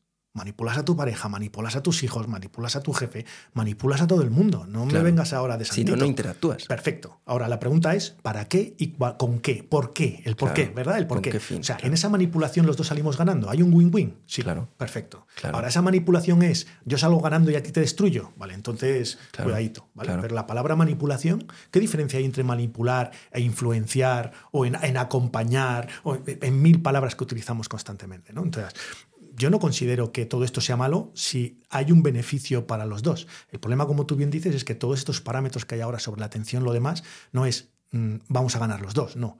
Estoy jugando contigo para ganar yo. Claro, claro, porque tú eres parte de lo que yo vendo. Y como yo. Te necesito para Claro, ganar yo, dinero. yo trafico contigo. Necesito que te creas Eso es, que eres eso la es, hostia y que tu atención es súper valiosa y que tú eliges dónde la pones. Por supuesto. Porque con ella pagas. Ahí está, ahí está. Claro, pero sí, estoy, de- estoy confor- completamente alineado con que la manipulación forma parte de, de la relación habitual. O sea, si tú quieres que tu niño, vuelvo a los niños, yo no sé qué me está pasando con los niños, pero tú, tú quieres que tu niño se termine la cena Sí. y haga los deberes y Sí. se vaya a la cama como se tiene que ir, pues seguramente juegues estrategias eh, mani- manipuladoras, ¿no? ¿Cuál es la mani- mayor manipulación que existe para una persona? Que, que haga Eh, algo eh, que no quiera. A ¿quieres nivel, decir? a nivel neuronal, ¿cómo puedes manipular más a una persona? Hablando en el buen sentido de la palabra. O Con no. el- Ya- y luego ya depende de lo que quieras. ¿Cómo manipulas más a una persona? Con placer, ¿no? ¿Vale? ¿O ¿Y no? cómo generas ese placer en el cerebro? No sé, no lo sé. Por acercamiento psicológico. ¿Por? Acercamiento psicológico. Cuando yo más me acerque a ti a nivel psicológico, más poder tengo sobre ti. Y Y, y cuanto más me aleje, tu, tu cerebro más está en alerta de lo que yo voy a decir. Vale, acercamiento psicológico quiere decir que confíes en mí. Perfecto. Y la- perfecto, confianza. Lo, te lo compro. La palabra Vale. confianza. La palabra confianza tiene tres patrones. ¿Vale? Semejanza, sensación de libertad y sensación de competencia.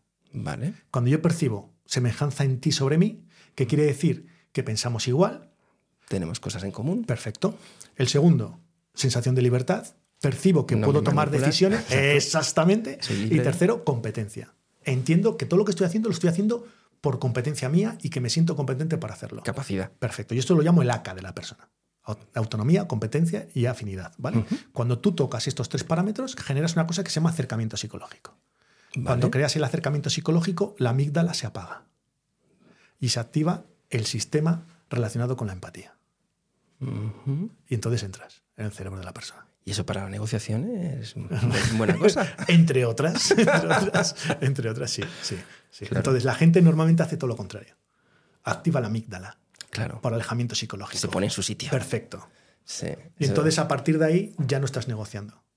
Sacas los carros de combate y nos vamos a la batalla. y no ahí nos ya vamos a gana. entender. No, y va a ganar, va a ganar uno de los dos. Claro. Uno de los dos va a ganar. Y va a intentar destruir al otro. Y la pregunta es si eso es negociar. Por lo menos no es lo que yo entiendo. No, claro, claro, absolutamente. Eso yo lo aprendí ya hace tiempo contigo. Mm. Y creo que la buena, la buena práctica de una buena negociación parte de tu gestión emocional. Creo que tu capacidad para entender Está claro. las emociones como las tienes, Claro. eh, identificarlas, practicarlas para, para poder apartar el ego, para poder pensar tranquilo, como te decía antes, de Sí. casos particulares Sí. míos en el ratito que hemos estado hablando antes. eh, yo he evolucionado muchísimo en mi capacidad de, de alta negociación desde que te conozco, gracias precisamente a esas fases en las que eh, el instrumento de la paciencia eh, me ha venido eh, muy, muy bien porque gente como yo que tiende al estrés o a la ansiedad, la paciencia es una putada que te cagas porque alarga esos espacios en los que estás ahí. Pero lo necesitas. A ver, todo, todo proceso tiene una. un- en sistémica se llama demora. ¿Cuánto tiempo necesito para que de, pasemos de A a B? Ese tiempo se llama demora. Y si yo sé gestionar esa demora de forma adecuada, tengo esa paciencia, Claro. posiblemente consiga que se produzca B. Claro. Si yo reviento la negociación antes, el problema es que nunca voy a conseguir B. Por Claro. demora, por paciencia. Pero ahí lo que es- por, lo- por donde se puede empezar, según pienso yo, es en entender en qué tipo de negociación estás metido en términos temporales. Es decir, esto es una negociación de media horita de a ver qué peli vemos, o de cinco minutos de a ver qué peli vemos, o esto es una negociación en la que te estás saliendo de una compañía y necesitas un año. Mira, en las negociaciones, yo cuando hablo con las personas de esto o trabajo con ellas, siempre les digo lo mismo. La gente pasa al segundo nivel dentro de la negociación, que es interactuar con la otra parte. No, no, no. No, no, no. O sea, Sun Tzu en el arte de la guerra lo dice bien claro. El buen general primero gana la guerra y luego va a la batalla. Claro, Entonces, yo me tengo que sentar, tengo que analizar lo que tú acabas de decir. claro, ¿Qué es lo que quiero? Lo primero. ¿Puedo Claro. conseguirlo? claro. ¿Qué alternativas tengo? Claro. Vale. Y que estás dispuesto a aceptar, a aceptar me refiero en términos de, de confrontación, porque, porque que, que tengas un buen plan Sí. o una buena, Sí. in- una buena forma de diseñar este proceso negociador, no quiere decir que lo vayas a controlar. No, ¿sabes? Porque no. al otro lado puede haber alguien bueno. Claro, y entonces pasamos al punto que yo siempre te digo que es ten siempre preparado el sistema para poder levantarte de la mesa en cualquier momento. Efectivamente. Entonces, ¿por qué? Porque llega un punto en el que da igual como tú planifiques las cosas, no puedes planificar todas las opciones, No, no, porque somos humanos y los humanos somos muy creativos. Y ese ha sido uno de los puntos en los que yo muchas veces he sentido que entraba, eh, que era fuente de mi, de mi ansiedad o de mi estrés. El intentar analizar todas las posibilidades para poder tener una solución para cada una de ellas. No, no, no, no. No, no eso no, no, no funciona. No. No funciona, no terminas. No, no duermes por la noche. Claro, porque siempre piensas, ¿y si hay una que yo no tengo controlada? Claro. ¿no? Que se me escapa. Claro, entonces Claro. es ¿qué alternativa tienes tú a esta situación? Claro. Y la alternativa es busca una solución desde el primer momento de la negociación en que yo me pueda levantar de la mesa. Y eso es libertad. Eso te da libertad. Y cuando tú tienes libertad, tu cerebro se relaja. Cuando tú no tienes libertad y tienes ansiedad es porque hay una preocupación. La ansiedad está relacionada con dos parámetros, ¿vale? Es futuro y preocupaciones. Entonces, cuando tú tienes ansiedad en una negociación es porque hay algo que te preocupa a futuro. Y ya te digo yo lo que es. Y es que hay algo que no tienes controlado. Y si no lo tienes controlado es porque o no lo tienes aceptado Eh, efectivamente. o porque no tienes una salida. Claro. Entonces, no te sientes en una mesa con esas condiciones porque como yo te pille en esas condiciones, Te tienes un problema. Tienes un problema. Tienes un problema.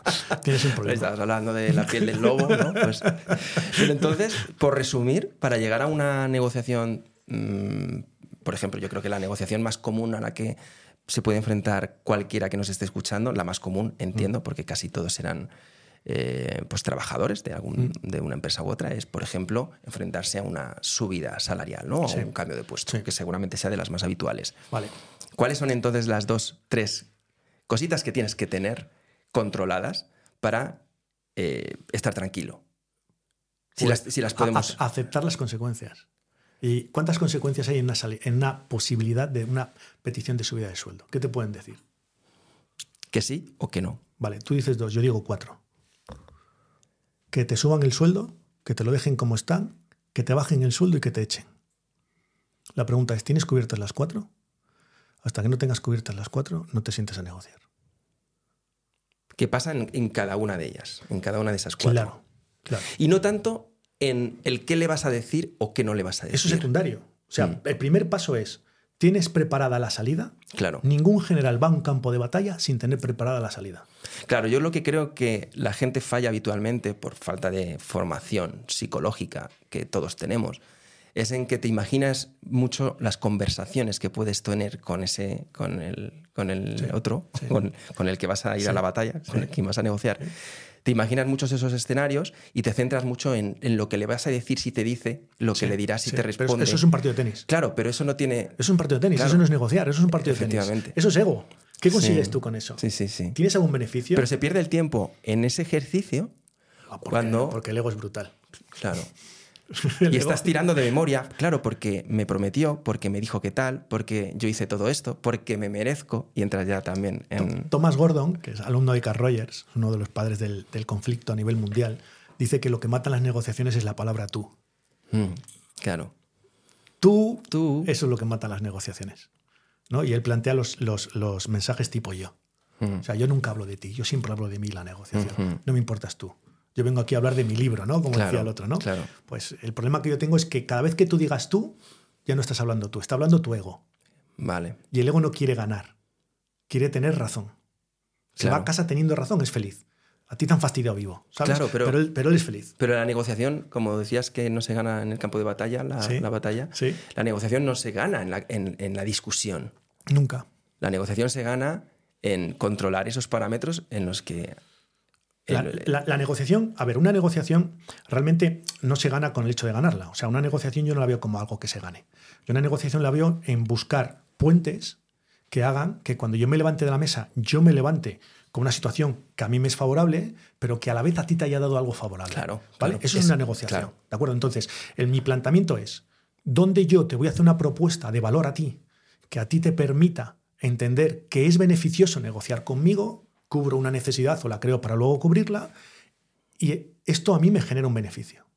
Ahora, si tú una vez que yo te pongo esto, tú dices que no, que pasas de mí, aunque yo te dé una propuesta de valor, ¿qué salida tengo yo sin contar contigo? Estos son los dos principios básicos de una negociación. O sea, ¿cómo yo, cuando me siente en la mesa, le voy a dar valor a mi propuesta? Un valor para ti, no para mí, para ti. Y cómo si tú no aceptas ese valor, yo tengo una salida.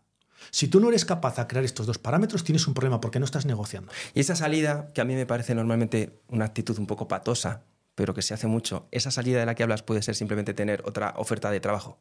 Es que para mí, en, en una, en una negociación sobre una subida salarial, otra oferta de trabajo tiene dos principios, ¿vale? Porque tú me estás diciendo, yo quiero una un, un- un aumento de sueldo, Hmm. ¿vale? Y yo te pregunto por qué. ¿Por qué tengo que aumentarte el sueldo? O sea, yo soy tu jefe. Hombre, esa es la pregunta que tú tienes que tener Claro, clara. pero, en- pero el problema es que cuando yo digo por qué, soy yo. ¿Cómo, cómo no me voy a querer? Yo voy a decir, pues soy buen trabajador, me lo merezco, tal. Pero eso es real o eso es deseado.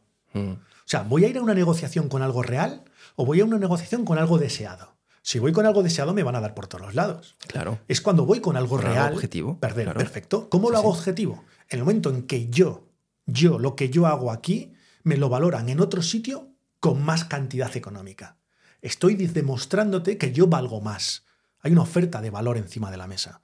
Y ahora tú, si no quieres perder a un profesional con esta valoración externa, ¿vale? Esta auditoría externa por otras personas que la quieren contratar, yo me siento a negociar contigo. Es más, puede que no llegue incluso a aceptar que me subas tanto como me dan en otro sitio porque prefiero quedarme contigo. Claro. Pero si lo que necesito de ti es que tú valores lo que yo hago y que eso lo pongas encima de la mesa y me aumentes el sueldo. Claro, pero lo que yo considero patoso en ese ejercicio es que sea, lo, que sea tu, tu primer cañonazo.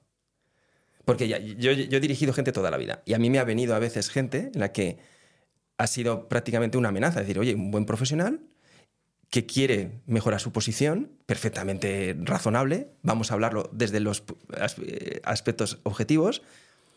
Oye, eh, me han hecho esta oferta en este, en este sitio. Entonces, si no me mejoráis, yo me voy. Adiós. Claro, eso para mí, yo desde el otro punto de vista, yo lo veía como algo patoso empezar con esto. Es decir, me parece buenísima idea salir a ver qué tan competente eres ahí fuera, porque a lo mejor eso que para ti es objetivo, luego en el mercado no tiene ese valor, que eso a veces pasa. Entonces, sí que me parece muy útil salir a mirar en el mercado durante un tiempo para luego poder extraer esa información, pero guárdatela. Intenta con tu... Es mi opinión, ¿eh? Ahora Sí, sí, no, no, no, no, es, correcto. Sí, es equivocado. que es correcto. Es que estoy acordándome, estoy viendo una situación que viví hace tiempo. Pero claro, yo, yo me imagino ante cómo lo hago yo, cómo yo lo he hecho en otras ocasiones. Sí. Yo me he plantado delante de, de mi directivo y le he dicho, llevo tanto tiempo aquí, empecé con estos objetivos, he alcanzado esto, nuestro equipo está consiguiendo todo esto, hemos crecido tanto, estamos generando tanta facturación, estamos vendiendo tanto, hemos conseguido transformar el, el departamento de aquí a allá, hemos incluido todo esto nuevo, yo quiero seguir en el proyecto, pero necesito más recursos, entre otras recursos para mí, porque quiero seguir creciendo en este proyecto, porque lo siento mío, pero yo ya tengo en el bolsillito mi salida. Esto lo hice una vez en una agencia de publicidad muy grande y siempre me lo daban. Nunca tuve que ejecutar la carta. Claro. Pero si yo creo que si yo hubiera venido diciendo o me pagas 100.000 al año o, O- me o voy la- que me los pagan en este sitio, pues, pues igual me hubiera... La, la información, y te, y te lo he dicho alguna vez, la información tiene valor cuando tú la tienes y la otra persona no sabe que tú la tienes. Claro. El momento en que la otra persona sabe que tú tienes información, la información deja de tener valor. Yo hace, hace unos, unos años trabajaba para un ayuntamiento y le daba una formación al ayuntamiento, una formación de negociación, un ayuntamiento muy grande de la Comunidad de Madrid. Y cambian al, al director de recursos humanos y entonces me llama y me hace lo mismo. Me dice, "Mm, tu curso vale tanto dinero, tenemos una empresa que lo hace casi por la mitad, y entonces y yo le pregunto, ¿y por qué me llamas? O sea, Sí, ya has tomado la decisión, ¿no? lo que quiero que vea las personas es que toda conducta es funcional. Si tú tienes un trabajo donde te pagan más que aquí y tú vienes y te sientas conmigo y me dices, tengo un sitio donde me pagan más que aquí, estás muerto. Claro. Porque no has ejecutado, quiere decir que no te quieres ir. Claro. Pues entonces me estás diciendo Claro. que, te quieres quedar. Cuidadito, cuidadito con estas cosas. si el otro es espabilado, Exactamente. Entonces, cuando a mí este señor me dice esto, le dije, pues no hay ningún problema. pues un bluff o es una... O, o la segunda, cuidado con los, sí, Claro. cuidado, cuidado con los, con los órdagos. Entonces, eh, eh, yo en este caso le dije, perfecto, mm, que te la den ellos, la formación. Entonces al año siguiente me llamó y me dijo, oye, mira, es que bajamos los parámetros de calidad porque han puntuado muy bajo el curso, tal y que cual, y, nos gustaría que tú nos volvieras a dar el curso. Y entonces les mandé la propuesta. Y me llama y me dice, oye, es que esta propuesta es un 70%. Y dice, claro, me acabas de decir lo que valgo. Claro. O sea, yo me he ido, te has mandado a otros, esos otros tienen un 3, yo tenía un 9, multiplicado la mitad por tal y digo, estoy cobrando poco. Entonces, aquí te mando, ¿vale? Actualizado a día de hoy lo que vale mi curso, Gracias. ¿no? Gracias. Entonces, me acuerdo que volvía allí y me acuerdo que una de las personas de recursos humanos le- me dijo, si ya se lo dijimos, que es el que da los cursos de negociación, no negocies con él. no negocies con él. Espero no tener que enfrentarme nunca contigo. Entonces, hay una cosa que quiero que la gente entienda. Eh, por demostrar que tienes muchas cosas encima de la mesa, no demuestras, no le metes miedo a la otra parte, todo lo contrario. Mm. Porque si tienes todo eso y no te has ido, es que no quieres ejecutarlo. Y me Claro. estás demostrando que no quieres ejecutarlo. Una persona, eh, hay, hay trabajadores que están en una empresa, llegan y dicen, me voy. Claro. Han encontrado otro trabajo y se van. Claro, Perfecto. ¿vale? Y entonces ahora me tendré que preguntar si yo quería ser trabajador, ¿por qué no he hecho algo para que ese trabajador no se quiera ir? ¿no? Que yo lo llamo jaula de oro. ¿no? A los trabajadores Sí. que son buenos para ti, tienes que crearles jaulas de oro. Jaulas de oro son jaulas donde son, están tan bien el trabajador que no se quieren preocupar de irse a otra jaula. ¿De acuerdo? Vale. Pero si eso no es así, y tú te sientas conmigo, y, la, y, la, y cuando te sientas conmigo para pedir un aumento de sueldo, lo primero que dices, tengo esta oferta de negocio y yo te voy a preguntar por qué no la has cogido. Claro, Y cuidadito con esa respuesta, Claro. porque esa respuesta tiene trampa. Claro. Muy mala salida. Muy mala salida. Pero por eso el enfoque que yo te he contado de cómo yo lo he hecho en otras ocasiones, eh, claro, yo he hecho un ejercicio de venta. Claro. Porque yo, pues, en la vida, lo, prim- lo primero de todo es que si eres un buen vendedor, sabes que para poder conseguir algo, que una negociación no deja de tener esa Sí. parte, es que tienes que proponerle claramente el valor al que tiene que tomar la decisión. porque a lo mejor no lo ha visto. Claro. Entonces se lo haces, eh, eh, se lo- como tú dices, se lo pones delante, se lo haces explícito Claro. y dices, esto es lo que le llevo algo. Claro. Y ahora, pero, pero no solo lo que vales por el recorrido, sino en mi, en mi recomendación es hacia dónde va esto. Claro. O sea, ¿por qué él tiene que invertir más dinero en ti? No simplemente por el reconocimiento de lo que ya has hecho, que mucha gente, la muchas veces la gente se queda aquí, en ese, en ese error, desde mi Sí. punto de vista, del merecimiento. Sí. Porque el merecimiento no es algo estático que sin más, que cuando ah, has- he llegado a esta casilla de merecimiento, me lo tienes que dar, me lo Mm, merezco. mm. Cuando estamos hablando de una progresión en, en cualquier compañía en la que quieres seguir creciendo y estás cómodo ahí, que lo primero es eso, es eh, si me quiero quedar o prefiero irme. Porque si que prefieres irte, ni, ni siquiera juegues a ¿Para- negociar. ¿Para qué vas a negociar? ya has estado buscando. Eso es. Pero ese valor, o sea, e- ese momento en el que en un minuto seas capaz de hacerle un vistazo, recordar esa trayectoria, porque muchas veces los, los managers, los gestores, si tienes suerte, los líderes, igual no se acuerdan de cómo ha sido tu, tu proceso en la compañía, porque están a muchas cosas. Entonces tú le puedes situar, oye, mira, yo empecé aquí, yo vine desde aquí, yo he hecho he ayudado, he colaborado en todo esto. No atribuírselo todo a uno mismo, sino en cómo yo he formado parte de este cambio, de este Sí, movimiento sí. que hemos conseguido y esto es lo que quiero seguir haciendo. Tiene que existir ese qué quiero seguir haciendo, Sí. porque esa es la parte de valor en la que el otro que luego va a tener que ir a otro superior o a un consejo de administración, va a tener que decir, oye, este señor que cobra 70.000 al año eh, va a pasar a cobrar 100.000. Y va a tener que saber él explicarlo y venderlo internamente. ¿El por qué? ¿El Es- por qué? Es lo que estábamos Entonces, si tú no eres hábil a la hora de venderle por qué tú tienes que llegar a esa posición, ¿cómo cojones esperas que él, sea, él lo haga por ti? Porque en muy pocos casos el que firma el aumento lo decide en ese momento él. Normalmente luego tiene que compartir con, con alguien esa decisión. Entonces, sé bueno a la hora de decirle por qué tengo que estar ahí, de dónde vengo. Y Claro, a ver, ¿qué diferencia hay entre un trabajador y un producto? Ninguna. Entonces tú cuando, cuando, das a- cuando creas un producto, cuando quieres enseñarlo, cuando quieres que te lo compren, generas una propuesta de valor. ¿no? Claro. Y la propuesta de valor no es a pasado, es a futuro. Claro. Otra cosa que expliques de dónde vienes. Claro. Pero la propuesta de valor siempre es a futuro. ¿no? Tiene que haber una parte de promesa. Perfecto. claro, que se tiene que cumplir luego para que siga confiando en ti y ahí Es- ese estímulo tuyo de seguir empujando. Exactamente. Pues aquí vamos a parar. No sé si Antonio quiere eh, aportar algo. Ya sabes que yo te abro micrófono últimamente, que la gente le... Es que, no, a mí me, me gusta mucho el tema de la negociación, pero, pero es que estoy un poco sobrecitado contando conceptos. Es que con Fernando pasa, ¿eh? A mí me, a mí me cuesta con Fernando tener... eh, hostias, me generas tensión, tío. Es que contigo es, es difícil mantener ¿Por, el por nivel. qué? ¿Por qué? Hombre, pues ¿por qué? ¿Por qué? ¿Por qué dices, tío? Son, mucho- son muchos conceptos medio complejos de golpe. Sí. Pero mira, el otro día a- a- hay varios que han dejado eh, comentarios del, del- del profesor, del maestro de, de Chema Lázaro, que decían, lo mejor la pregunta de Antonio. Eh, Pues sí. De una hora y media. Cabrones. Cabrones. bueno, lo sabes, lo sabes que si quieres, eh, lo vamos a hacer ya como un, como un algo habitual, que sepas que al final tiene siempre de- el huequito. Y nada más. Hoy nos han llevado nuestros navíos eh, piratas hasta aquí. Sí, ha estado bien. Yo me, yo me lo he pasado bien. Espero que tú también. Sí, yo también. Yo vuelvo a aprender, luego yo me los, yo me los, los reescucho muchas veces porque hay muchos conceptos que sé que no, que no se me van a quedar, porque necesito que vengas 17 veces para que algunas cosas se me queden. Pero en lo principal, yo sí que creo que, que, trae- que hemos traído cosas buenas hoy. Perfecto. Yo espero que, que la gente que lo escuche, bueno, que ahora lo vea, ¿no? Que, ahora, ya También, lo- que ahora ya se ve, ¿no? Que la gente que lo vea, pues, pues le parezca interesante. Y, yo siempre planteo una cosa, ¿no? Y es que a- hoy has hablado de negociación, ya sabes que a mí es una de las cosas que más me gustan. La gente se enfoca muchas veces en la negociación comercial, ¿de acuerdo? Y yo quiero mandar un mensaje desde aquí. Y es que las negociaciones más importantes en tu vida no son comerciales, son personales. Entonces, eh, céntrate en esas negociaciones. ¿Contigo mismo? Contigo mismo y con tu círculo cercano, que no buscan beneficios económicos en las negociaciones, buscan otro tipo de beneficios. Y que hay otros, otras emociones en juego también. Y que hay, que está, como decía Stephen Covey, que lo importante en tu vida sea lo importante, ¿no? Que lo más Mm. importante en tu vida sea lo más importante, ¿no? Entonces, mm, es lo importante en la vida, esas negociaciones.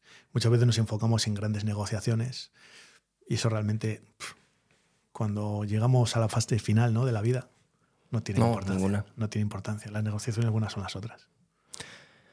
Pues nos, nos- nos vamos a cerrar, vamos a cerrar aquí. Perfecto. El, el garito. Ah, ¿tienes pregunta? Mira, salido. La es que- colamos. no, es que al final lo de la, la negociación en la vida personal, Sí. mi pregunta va por, eh, ¿se aplicarían los mismos principios y mismos conceptos de una negociación corporativa a una persona? Sí.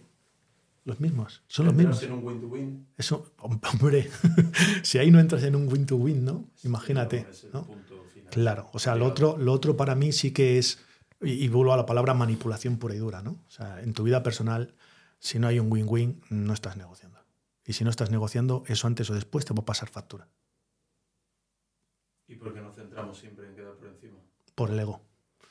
Mi cerebro prefiere tener razón a ser feliz. Cuidadito quién negocia, tú o tu cerebro. Tú no eres tu cerebro. Tú eres la parte social de tu cerebro. Eres la conciencia. Tu cerebro es biológico, busca la supervivencia. Y va a buscar siempre que sobrevivas, no que seas feliz.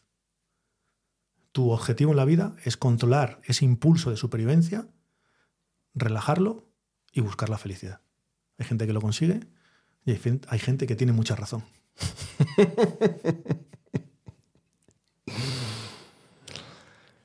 Pues vamos a, a pisotear un poco el ego hoy Muy bien. y vamos a pensar más en menos en la menos en la razón y más en la empatía, ¿no? Y la Sí, cercanía sí. y el y el ponernos en el lugar del otro. Exactamente. que yo creo que es un poco...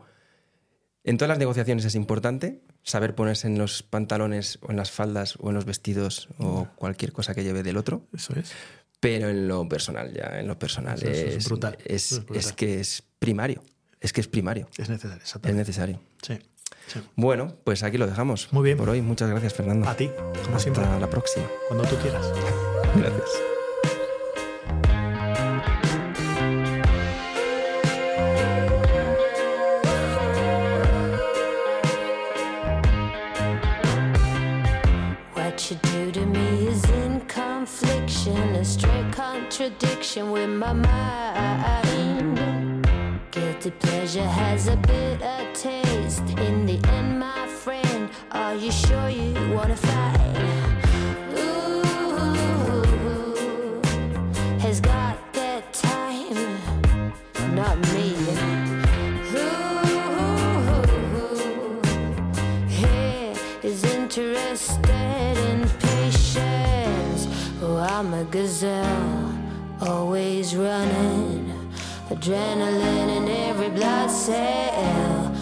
Say I'm unwell,